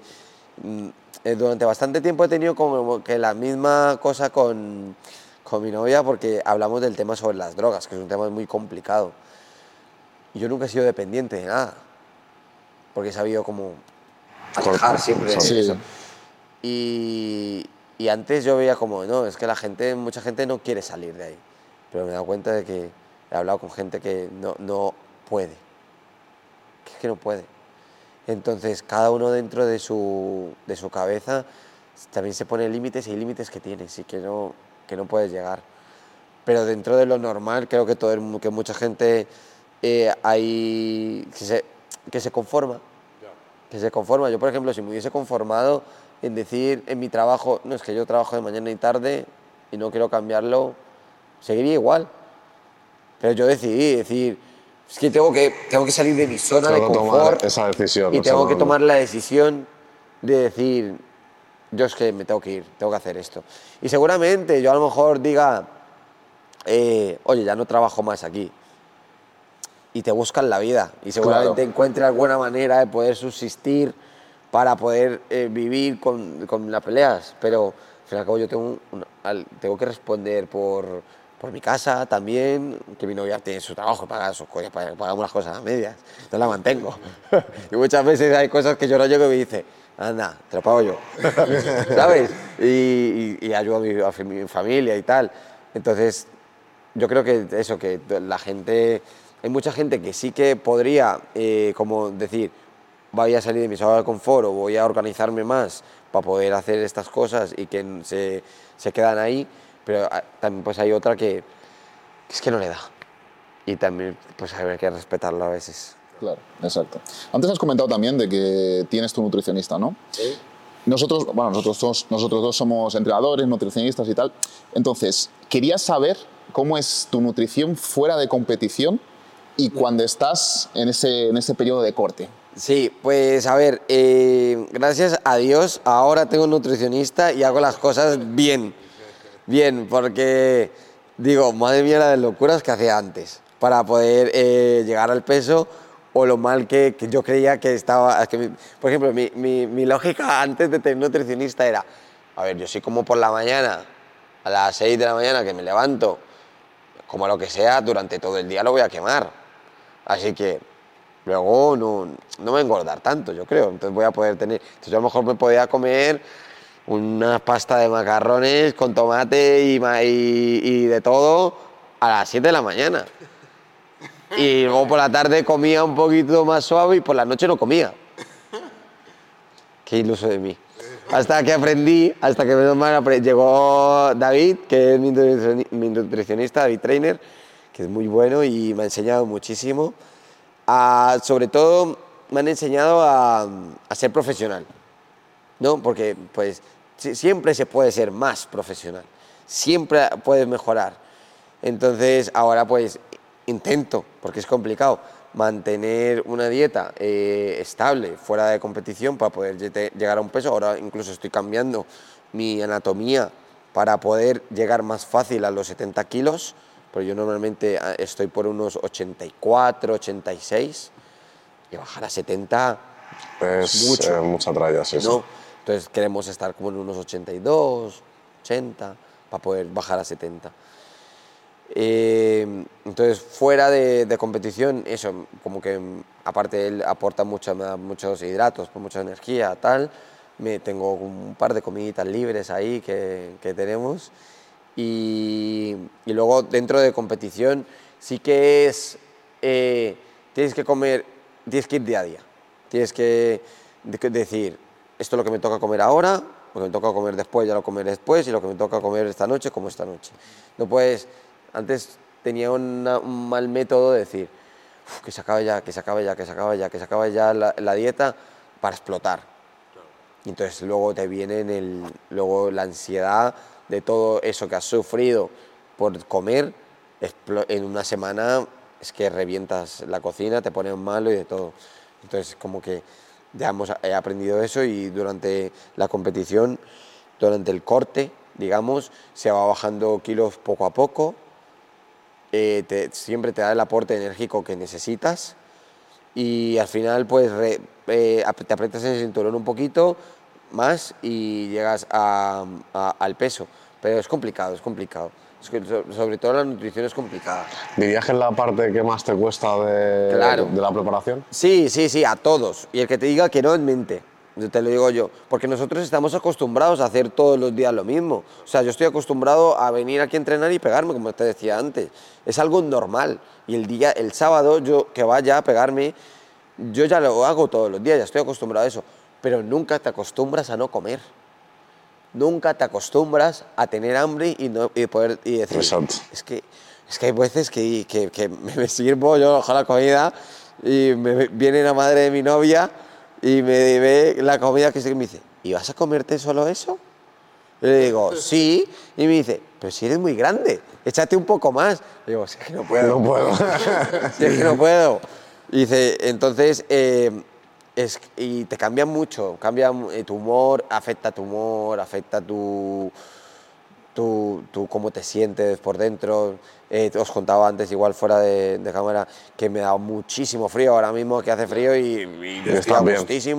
Soy una estufa, mi novia hay muchas veces que me, me- me- me pega un empujón y, y me quita, y se quita la cobija porque dice que parezco un horno. Y cuando estoy bajando peso y no tengo como esos nutrientes y tal que me da el calorcito, Totalmente. Estoy helado, me duelen las cosas más y entonces como que nunca nos acostumbramos a, a pasar hambre. Sí. Aunque luego como que cuando terminas y das todo el peso y te es como te- es como la primera pelea, la- como nosotros decimos que es la primera batalla, ya está, ya el lo- ya peso. lo- ya y tú pasado. terminas eso y dices, lo he conseguido.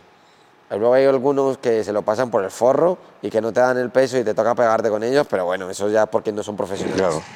Querían cambiar eso, ¿no? Ahora un poco el tema de... Sí, o sea, yo, yo, soy, yo estoy a favor. Yo estoy a favor de que, la gente, de, de que haya un cambio dentro de las MMA y que, y que se pelee más cerca del peso natural, que no haya un- una eh, deshidratación tan heavy. Porque yo, yo sobre todo no lo hago así, porque al fin y al cabo mi nutricionista tiene un método de, de más empezar desde antes para poder ese día llegar. Claro. Pero es que hay luchadores que Apuran que mucho, que apuran muchísimo y cortan muchísimo agua. Y es cuando el problema, estar deshidratado. Entonces yo como que en verdad cortar, cortar, cortar, yo en una semana sí que puedo bajar 5 kilos, pero es que hay algunos que el día de antes te bajan 5 kilos. Ya. Hostia. ¿Sabes? Yo el día de antes te corto dos, uno y medio. No es mucho. Pero es que cinco Es una barbaridad. es una brutalidad. Que luego es una tontería, porque es que es lo que digo siempre, es lo que le explico siempre a la gente. Digo, sí, yo doy el peso, pero yo peleo contra ti. Cuadramos que vamos a pelear en 70. Nos subimos y al día siguiente los dos estamos en 83, Claro. más o menos. 80. Va, varían un kilo, como mucho. sí, sí, sí. Tal vez. Sí, ¿por qué no cuadramos y nos pegamos en 82 y ya? Claro. Exacto. Pero ¿qué pasa? Que todo eso lo tiene... ¿Sabes qué es lo que pasa? Que eso lo tiene lo tienen que cambiar desde muy arriba. para que, Para que llegue para que abajo, sí, totalmente. Porque tú imagínate que yo me pongo y digo, vale, yo voy a cambiarlo. Voy a decidir que yo ya peleé mi peso, vale. Peleé en 83.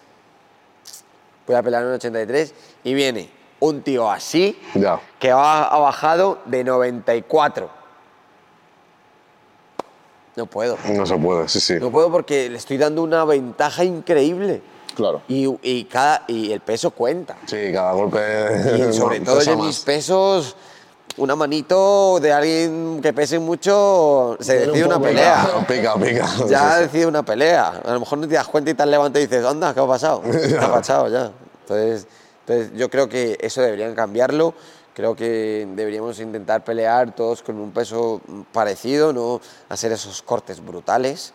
Que sí, que, que es muy, que es muy. Hay alguna gente que lo defiende porque es el sentido de la lucha, y le ponen ahí un misticismo. Tío, estás jodido. Sí, Yo sí, creo que haya un luchador que te diga, oh, es que de puta madre, me encanta cortar peso. Nadie. Ya. Lo pasas como el culo. Pero bueno. Y a nivel de suple, ¿qué sueles, qué sueles consumir? ¿A nivel de? De suplementación. A ¿qué- nivel de suplementación, eh, pues eh, no, nada del otro mundo. De, mo- de momento no tomo nada así. tomo mi, vitamínico, mi multivitamínico, eh, proteína, depende de si estoy en un. Depende del momento de la preparación. Si estoy fuera de campamento, sí que tomo proteína, que, que, que la- que digo yo, que soy un poco. Eh, como que no me entero muy bien eh, de esto, es eh, la que te pone fuerte. y luego, en- en- en cuando estoy en el corte, tomo la que. La más limpita, La la más aislada, limpia, la que no te pone fuerte. Sí, una, una, una y una ISO. Eso, las- eso, ISO, esa, Sí, la ISO, sí. sí. La ISO es la que tomo en medio de, de cu- cuando estoy bajando peso. Claro. Esa es. Eh, y luego eh, tomo eh, preentreno Sí. eh, y luego también el, un, un- en medio de- del entrenamiento tomo BCAAs con glutamina, creo, que todo eso lo, lleva, lo, lo compro en un recuperador físico. Y, ¿Y qué más tomo? Creo que tomo eso y ya. Creo que de, de momento no tomo nada más. Esto, bueno, omega 3 por la noche. Importante. Omega 3 siempre por la noche. Y ya, ya, de momento ya. Hemos estado hablando con mi... Porque claro, ahí eh, UFC, al, al conocer ya, al tener españoles dentro de UFC, como que hemos descubierto Sí. y hemos visto muchas cosas que dan. ah, de- de UFC mismo y las compañías. Entonces yo hablo, he hablado mucho con Dani Várez y, y, y me muestra y me dice, joder, mira todo lo que me han mandado para que tome. y se lo paso yo a mi nutricionista y digo, ¿me tengo que tomar todo esto? Y dice, espera, espera. y dice, a ver, no te tienes que tomar tú exactamente eso, se lo tendrán que haber dado a él. Sí. Cuando llegues, pues ya te harán un estudio, pero tú de momento con lo que tienes... Vas bien. Vas bien, vas bien. Pero sí, eh, ya otras, de otras cosas raras sé que hay por ahí. Sí, sí, Y en algunos eventos, algunas cosas he visto, por ejemplo, esto es muy gracioso, hubo un campeonato de España que yo peleé cuando era, cuando empecé, creo que fue la tercera pelea. Fue el campeonato de España. Ganó el primer- la primera pelea. Ajá. Y la segunda me salió un tío que te lo juro que iba hasta arriba. iba hasta arriba porque es que era un físico brutal, tío. Es que no se le movió un pelo. Increíble. Entonces, siento que aquí en España como que no, no hay mucho, pero sí que hay alguna cosilla. En Estados Unidos sí que hay eso. Se nota, se ha notado, mu- eso se nota un montón. Se nota mucho ya. Se nota un montón. Además, hace- además, hace poco he estado viendo como que a Islam Makachev y, todo, y a algunos de Rusia como que les, están, les hubieron investigado porque hasta el, el mismo, eh, los de la selección le daban me- metolina o algo así, que como si fueran pastillas de, de, de, de estos multivitamínicos, cuando era un dopaje que lo flipas. Y digo, madre mía, normal, así son las bestias. Miguel, pues antes, antes hemos hablado un poquito, pues, has dicho, tú, tú has dicho que al principio eras malísimo y tal y cual, peleando y tal. Eh, ¿Para ti qué prima más, el talento o el trabajo duro? El trabajo, el trabajo, sobre todo. Yo creo que hay elegidos. En esta vida hay gente que... Yo tengo un amigo que se llama Giovanni, que, que es un elegido, el cabrón. pero no hace nada por, por, por ello, porque fuma, bebe, normal, es un tío normal, ¿no? Le, le encanta el, como digo yo, le encanta el mundo. y, y ¿os podéis creer que yo me preparo con él? Las peleas, algunas, porque es un tío muy grande y es muy fuerte. Y te lo juro que en gimna- eh, entrar al gimnasio, tira el cigarro, pasa y te aguanta una clase exagerada de lucha. Si sale, o sea, sí, sa- sale moribundo, pero te lo ha aguantado. Yo no podría, yo creo. O me voy a correr con él y tiene un físico increíble, tío. Tiene un- le digo, joder, tío, y digo, es que yo quisiera poder tener eso, seguramente yo no podría. Y yo cuando empecé en esto era muy malo. Era muy malo. Yo me siento, o así me veo, que era malísimo. Yo veo vídeos, tío, y es que hay- el otro día, por ejemplo, hubo aquí un evento de chavales amateur y estaba yo en el vestuario viendo cómo calentaban y le pregunté a uno, ¿cuánto llevas entrenando? Un año. Volaba el chaval. Y digo, pero bueno, tío, increíble. Yo, ese chaval tiene talento, y por lo que digo, hay elegidos en este mundo, hay gente que coge las cosas muy rápido o que ha nacido. Sí, Han- para Tiene ello. facilidad para ello. La genética, sí, sí. Pero he conocido gente también que, como yo, yo digo que es trabajo. ¿eh?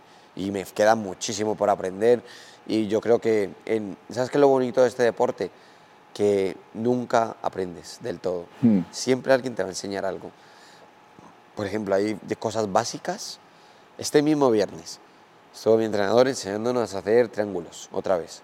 Algo básico, algo que sabes todos los días. Y me fui de aquí como un niño chico de contento. Porque estuvo enseñando lo mismo, pero yo capté otras cosas Que no que no habías- sabía. ya. Y digo, no me lo puedo creer que este pequeño detalle se me haya escapado. Y por esto a lo mejor puedo ganar una pelea. Claro. Por aprender solamente ese pequeño detalle. Yo también eh, como que trabajé bastante. Yo me he pasado muchas horas aquí. Y, y- y de estar luchando y luchando y luchando y tal, y una pelea y otra, y estar aquí metido, he como podido mejorar en, en- en mi striking, en mi grappling y tal, pero yo siento que el trabajo le va a ganar mil veces al talento. Hay gente, yo he conocido a gente aquí, por gimnasio me ha pasado gente muy talentosa, te lo juro. Hay chavalitos que con los que yo empecé que eran muy buenos. Había aquí un chico que, marroquí que tenía una pegada, o sea, te lo juro que nadie en la vida me ha pegado tan fuerte como ese chico. Y dejó de entrenar. Ya. Y yo lo recuerdo y siempre digo, digo, qué pena, tío. Porque tenía tanto talento y lo hacía tan bien que digo, se, se fue. No, no sigo entrenando. ¿Qué, mentali- mentalidad crees que necesita tener un campeón? de ganador. De ganador y, y ser constante.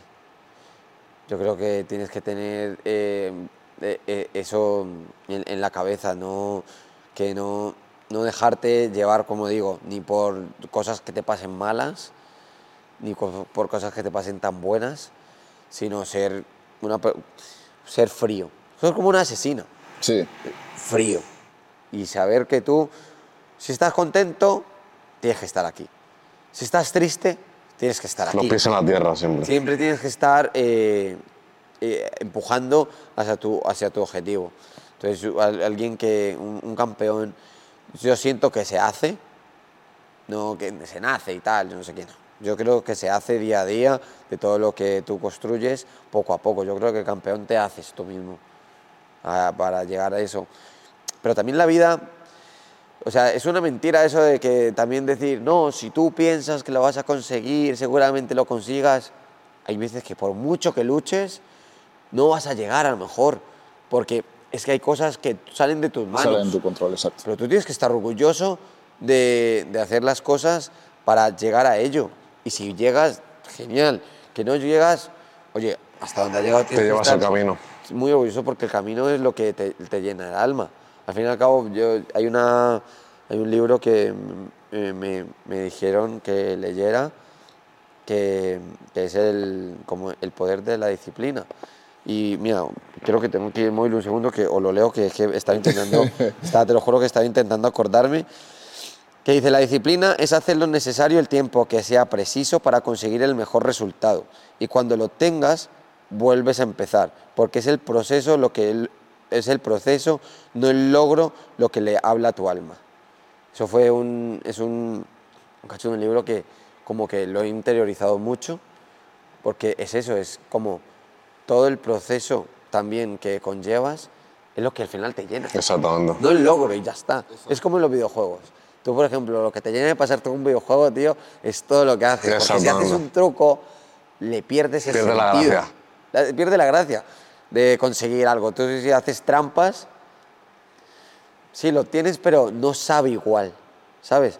Entonces el proceso es lo que, lo que cambia. Entonces yo creo que el trabajo duro siempre le gana el talento y que la mentalidad de, de ganador es muy, muy importante, tener los pies en la tierra. De hecho, hablando de esto del camino, me, me ha recordado porque Duki, bueno, no sé si lo conoces Sí, sí. Hace poco ha salido en, un- en una entrevista que, que, bueno, salió llorando y tal porque le preguntaron cuál es lo, qué es lo próximo que quiere conseguir y, y él siente como que ya ha conseguido todo lo que quería y entonces ha, ha perdido como ese propósito, ¿no? De, de El tal- hambre, ¿no? Ese hambre. Mira, eso pasa mucho en- en también lo- si lo pasamos aquí a los deportes de contacto. Eh, por ejemplo, el caso de Conor, ¿no? Conor antes todo el mundo eh, le tenía tan, tan arriba y tal, por, porque te decía, voy a noquear a este tío en el primer asalto. O más o menos el, el fenómeno Ilia, igual. Voy a, a hacer esto. Y lo hacía, y lo hacía, y lo hacía.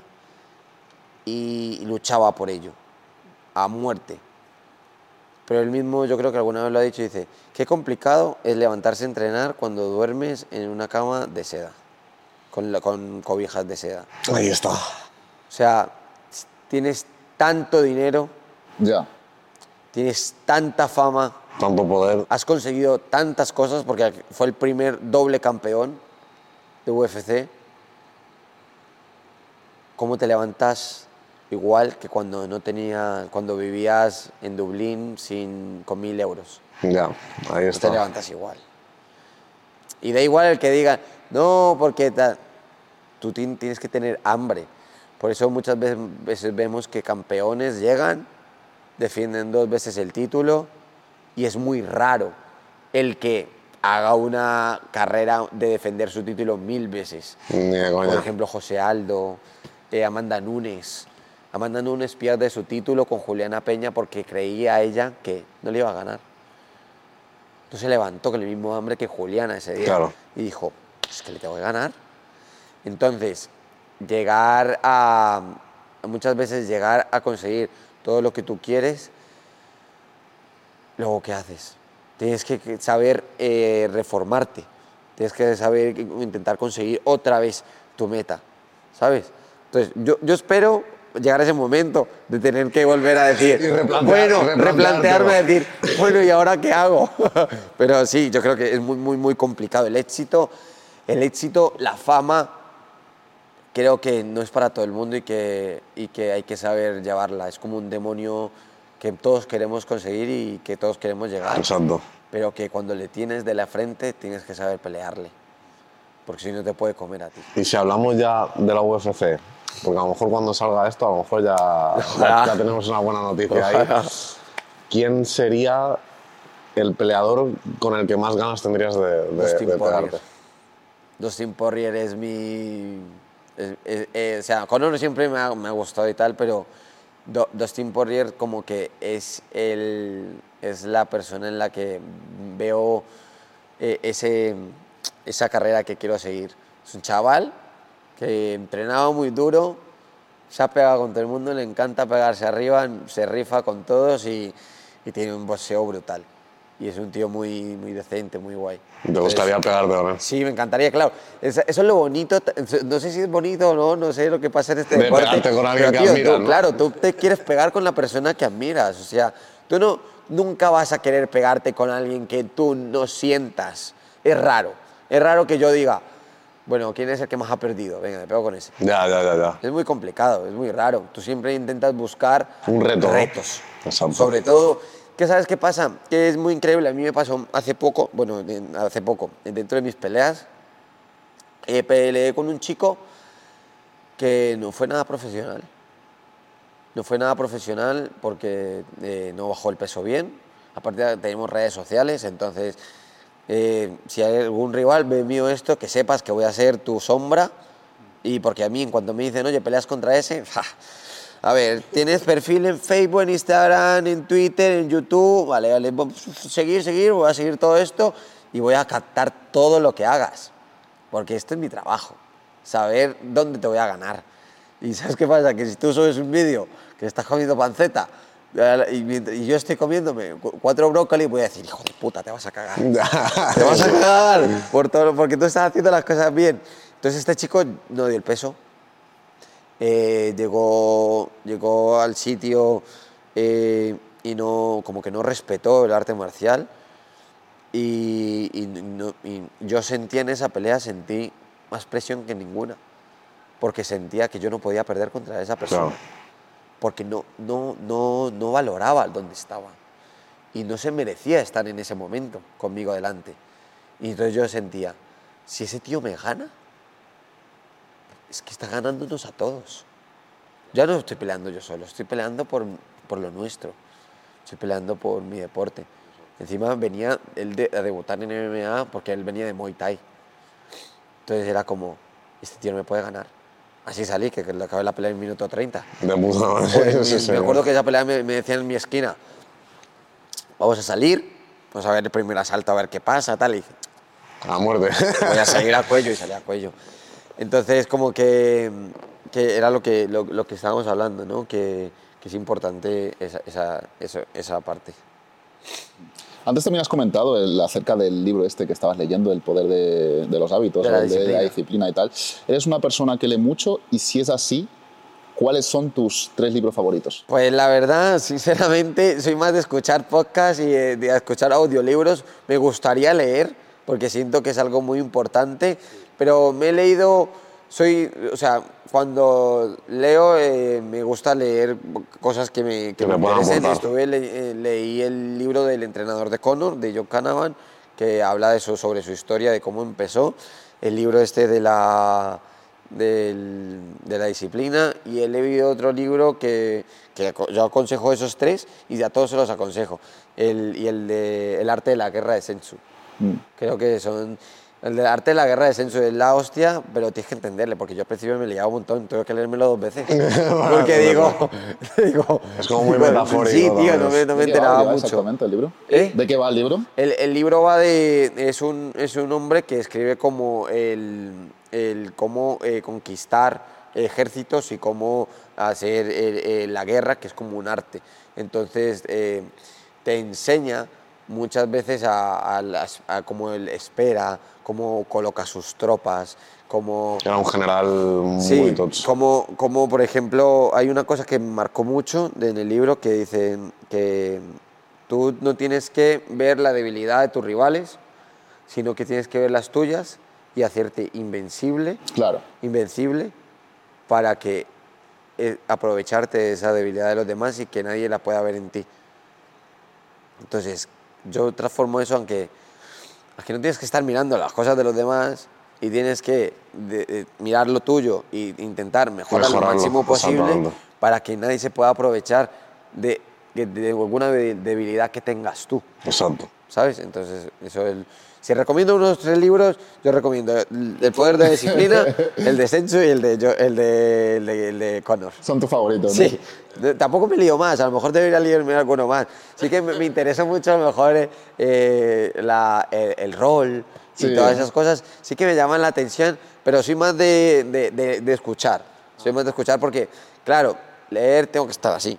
Ya. Claro. Entonces tengo que dedicarme solo a ello. Y como que soy muy inquieto y tengo... Y digo, el escuchando tiempo- puedes estar ahí. El tiempo, eh, entonces puedo hacer Bueno, nosotros te cosas. recomendamos Momentos de Hierro. Sí, sí, no. Eso los que escuchar, ¿eh? Y luego, aparte de- del Twitch, ¿qué otros hobbies tienes tú?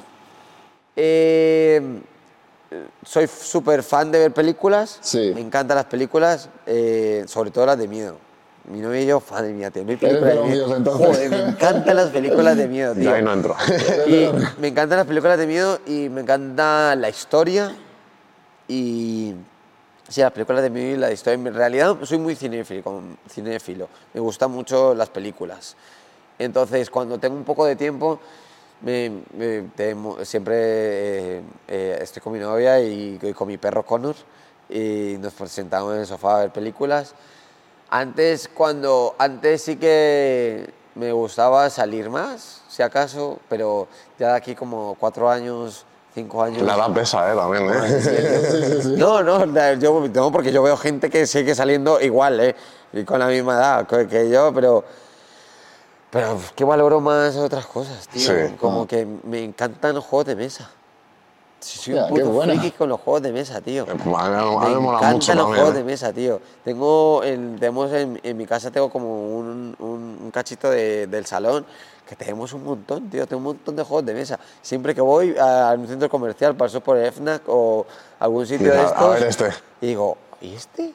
¿Y este? Entonces, so- so- sobre todo mis hobbies, me encantaría jugar mucho más a la Play, pero es como digo, eh, no, no me tengo todo el tiempo del mundo. Claro. Entonces, como que hay muchas veces que digo, "Ah, que prefiero ver una película en casa y, y algo que me aporte Lo más chill, que, ¿no?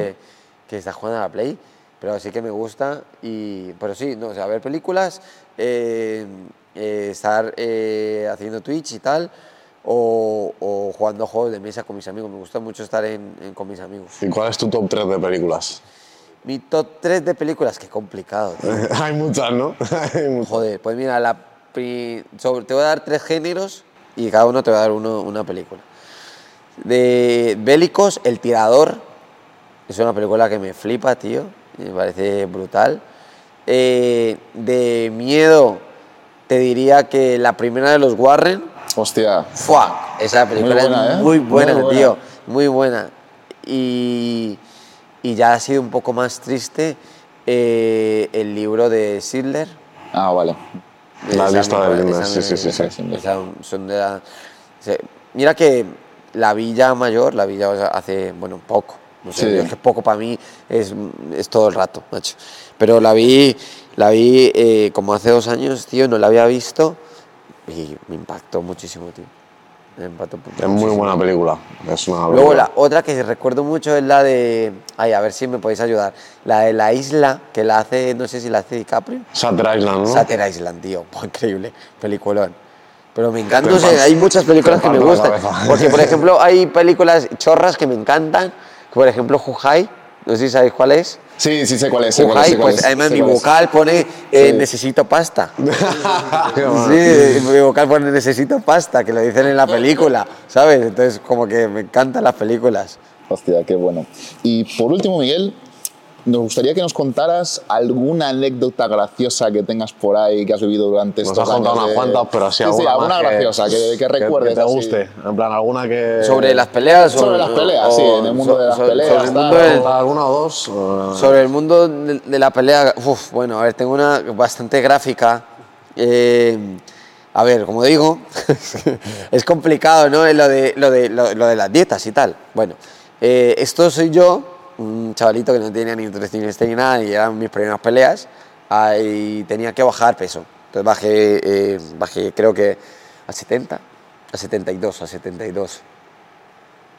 Y lo que digo, yo mis pesajes eran dejar de comer dos para comer por la mañana y dejar de comer en todo el día.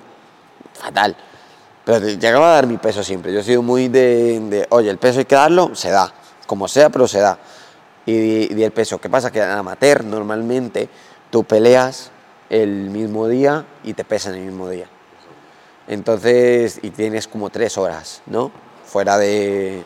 de- Para poder de- comer para y poder comer y recuperar algo de peso.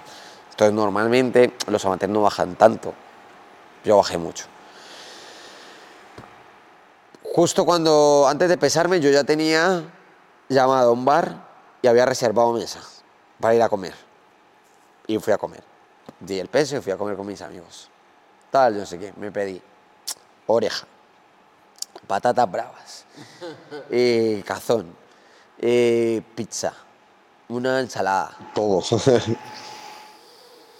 Venga a comer, venga a comer, venga a comer. ¿Qué pasa? Que ahora me doy cuenta, yo imagínate ahora, que me peso y me tiro una hora y media tomándome sorbitos de agua para rehidratarme bien. De agua con sales minerales, con cosas, ¿no? Y luego, cuando termino esa hora y media, tengo que esperar como media hora después para empezar a meterle comida limpia al cuerpo. Porque claro, el estómago está muy sensible, está así. Te imagínate, yo ahí, oreja, cazón, eh, chuleta, de todo, me puse malo. Cuando estoy en la esquina y le digo a Dani, no puedo, ¿eh? Me dice, ¿cómo no puedo? Digo, me cago, Dani. Me dice, ¿cómo que te cagas? Se me cago, no puedo, no puedo. Me dice, no sé cómo lo vas a hacer, pero sal. Bueno, salí y gracias a si hay un fuerza arriba, Dios, lo que sea, salí, cruzamos, cruzamos cuatro manos, le llegué a pegar al hígado, cao, me levantaron un ganador y salí corriendo y te lo juro que era una fuente, pero por delante y por detrás. pero en el vestuario, en, Hostias. en el vestuario de, de la pelea, malo, pero malísimo.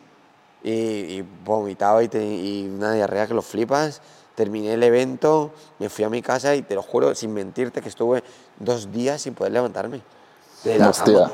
Es que Malo, eh, en o ese sea, momento te da igual ganar o perder, ¿eh? Te la Sí, sí, pelas. sí, sí. Yo no, no, te lo juro que lo pasé fatal.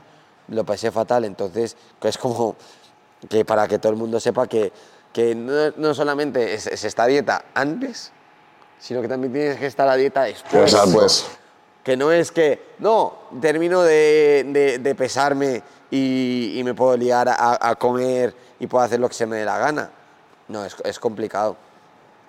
Y luego, otra anécdota así que tenga en el, en el mundo en- en de las peleas es que, que nada, que nunca eh, crees que, porque las peleas ya están hechas cuando te pesas, pero como contaba antes, o sea, yo tuve un evento en el que fui, me pesé, mi rival no dio el peso, pasó- se pasó dos kilos, le dije que, que no pasaba nada, que, que- que nos pegábamos igual. O sea, yo ya está, es que, es fui hasta eh, Ceuta. No, Ceuta no, eh, Algeciras. Me fui hasta Algeciras. Y seis horas de coche. Ya, ya, paliza. Oh, palizón, palizón. Y moverte hasta allí y todo. No dio el peso, le dije que nos pegáramos, que no pasaba nada. El día siguiente, el careo, todo, en todo, todo el paripé, todo. Yo, ya, ya está, vamos a pegarnos, tal. Le veo en el desayuno, desayunando, el chaval, perfecto, todo bien. Y digo yo, guau, qué guay, tal, yo no sé qué, todo. Estoy yéndome al, al centro comercial, tío, de que estaba por ahí para distraernos un poco antes de irnos al evento. Y me llaman y me dicen que no pelea. Y ¿pero cómo que no pelea? No, que le duele un ojo. ¿Cómo que le va a doler un ojo? Si le acabo de ver esta mañana. Y no, no me pegué, así que eso es... eh, yo me llevé en que nunca se puede vender la piel del oso antes de cazarlo. ¿no? Que todo puede pasar. Incluso antes de que se te suba, puede, puede que, te, que, te- que se te lesiones, te se lesione y, y no puedas pelear al fin. Entonces es una putada. Es una putada, es verdad. más o menos así va a pasar en el mundo de las peleas. Claro. es- que- Muy buenas anécdotas, ¿eh? la verdad. cosas Sí, sí, sí. Muy buenas top, anécdotas. muy top. Sí, sí, sí, muy top. La primera me ha gustado mucho, ¿eh? La No, primera no, gustado increíble, no, no, increíble. Eso es horrible, os lo juro. Hay que, hay que cudarse lo que uno come. mucho. Eso es. Totalmente, Muy muy importante. importante, la- chicos. At- Eso es. Atentos a, a la anécdota y a... Así que nada, Miguel. Vamos ya con la parte final. La parte final. Queremos, pues bueno, pon lo que quieras, una dedicatoria, una firmita, un dibujito, lo que desees. Exactamente. Eso tenemos que ponerlo aquí en el cuadrito, Exactamente. no un cuadrito de las futuras oficinas ahí de, de Mentes de Hierro. ¿Así para acá? Donde tú Donde quieras. tú des- donde tú desees. quieras, eh, li- libertad total. Y ya pues te, te- esperamos que te lo hayas pasado bien, que hayas estado aquí un ratito agradable con nosotros. Sí, la verdad es que encantado. Esto es como, lo, lo bueno que, que me gusta mucho de los podcasts y las cosas que hacéis es que es como una charla. Sí, Entonces, Es lo que intentamos. se hace muy ameno, Sí, ¿no? sí, es muy, muy, muy, a mí me gusta un montón. Nos Muchísimas gustaría, gracias. nos- nos gustaría incluso tener más tiempo porque Sí. al final siempre, siempre se nos quedan cositas, pero estoy- estamos seguros de que volverás a estar con Sí, nosotros. ya Cuando ya estés dentro cuando entre lo tenemos que hacer. vuelves aquí. 100%, 100%, que se os han quedado muchas cositas ahí en, en la, en la cartera de, de preguntas. Ya. Y nada, chicos, tenéis eh, la semana que viene. Eso con- es. Conmigo y con Felipe, como siempre. Eh, MDH Coaching ya está, ya está fuera también. Tenéis toda la info en, en la descripción de- del vídeo. Eso es. Y para los que nos escuchéis en Spotify, pues nada, seguidnos en Instagram también, Sí, en todas en TikTok, estamos por todos lados, ya sabéis, Eso como es. siempre. Y suscribiros. Eso, importante, importante. Y la campanita. Eso, que no cuesta nada, no cuesta nada suscribirse. Y la campanita, ahí que avise. Eso es. Tenemos que poner ahí un recordatorio siempre. sí, sí, que sí. bueno, Alex ya lo, ya lo va poniendo, ¿sabes? De vez en cuando, pero, pero bueno. Ahí tenemos. Ahí está Miguel. Si quieres, Lelo. Sí.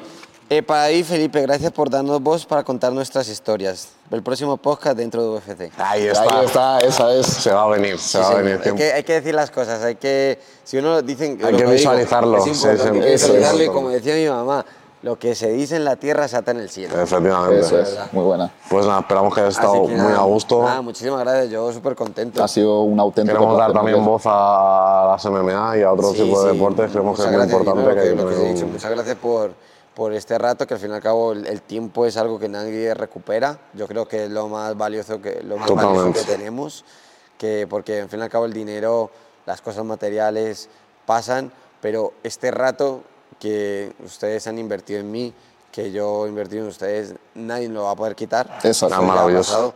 y el tiempo que ellos inviertan en ver esta entrevista, que, bueno, este podcast o todo el resto de cosas que ustedes hagan, también es algo que hay que valorar mucho y que, que joder, que es algo que, que no, nadie te lo puede quitar. O sea, lo que tú inviertes el tiempo en alguien o en algo que haces es como es el mayor valor que le puedes dar a algo. Totalmente. Y una preguntita ya antes de cerrar. ¿Qué persona te gustaría ver aquí en el podcast?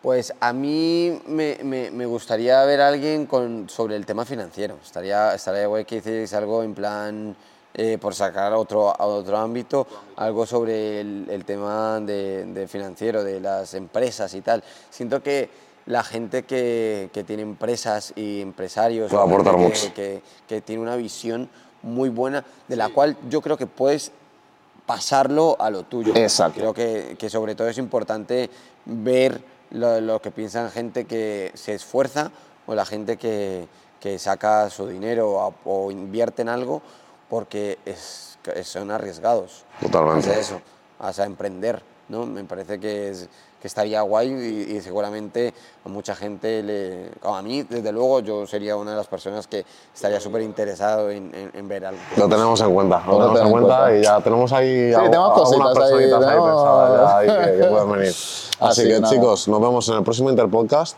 Os dejamos las redes de, de Miguel ahí abajo, ¿vale? Seguidle, seguid su carrera porque va a explotar. Y nada, Miguel, si quieres despedir el podcast, lo dejamos a ti. Nada, eh, pues muchas gracias por ver esto. Ya saben, denle like, suscríbanse, apoyen también este proyecto que tienen ellos con Mentes de Hierro. Y nada, nos vemos dentro de poco en UFC.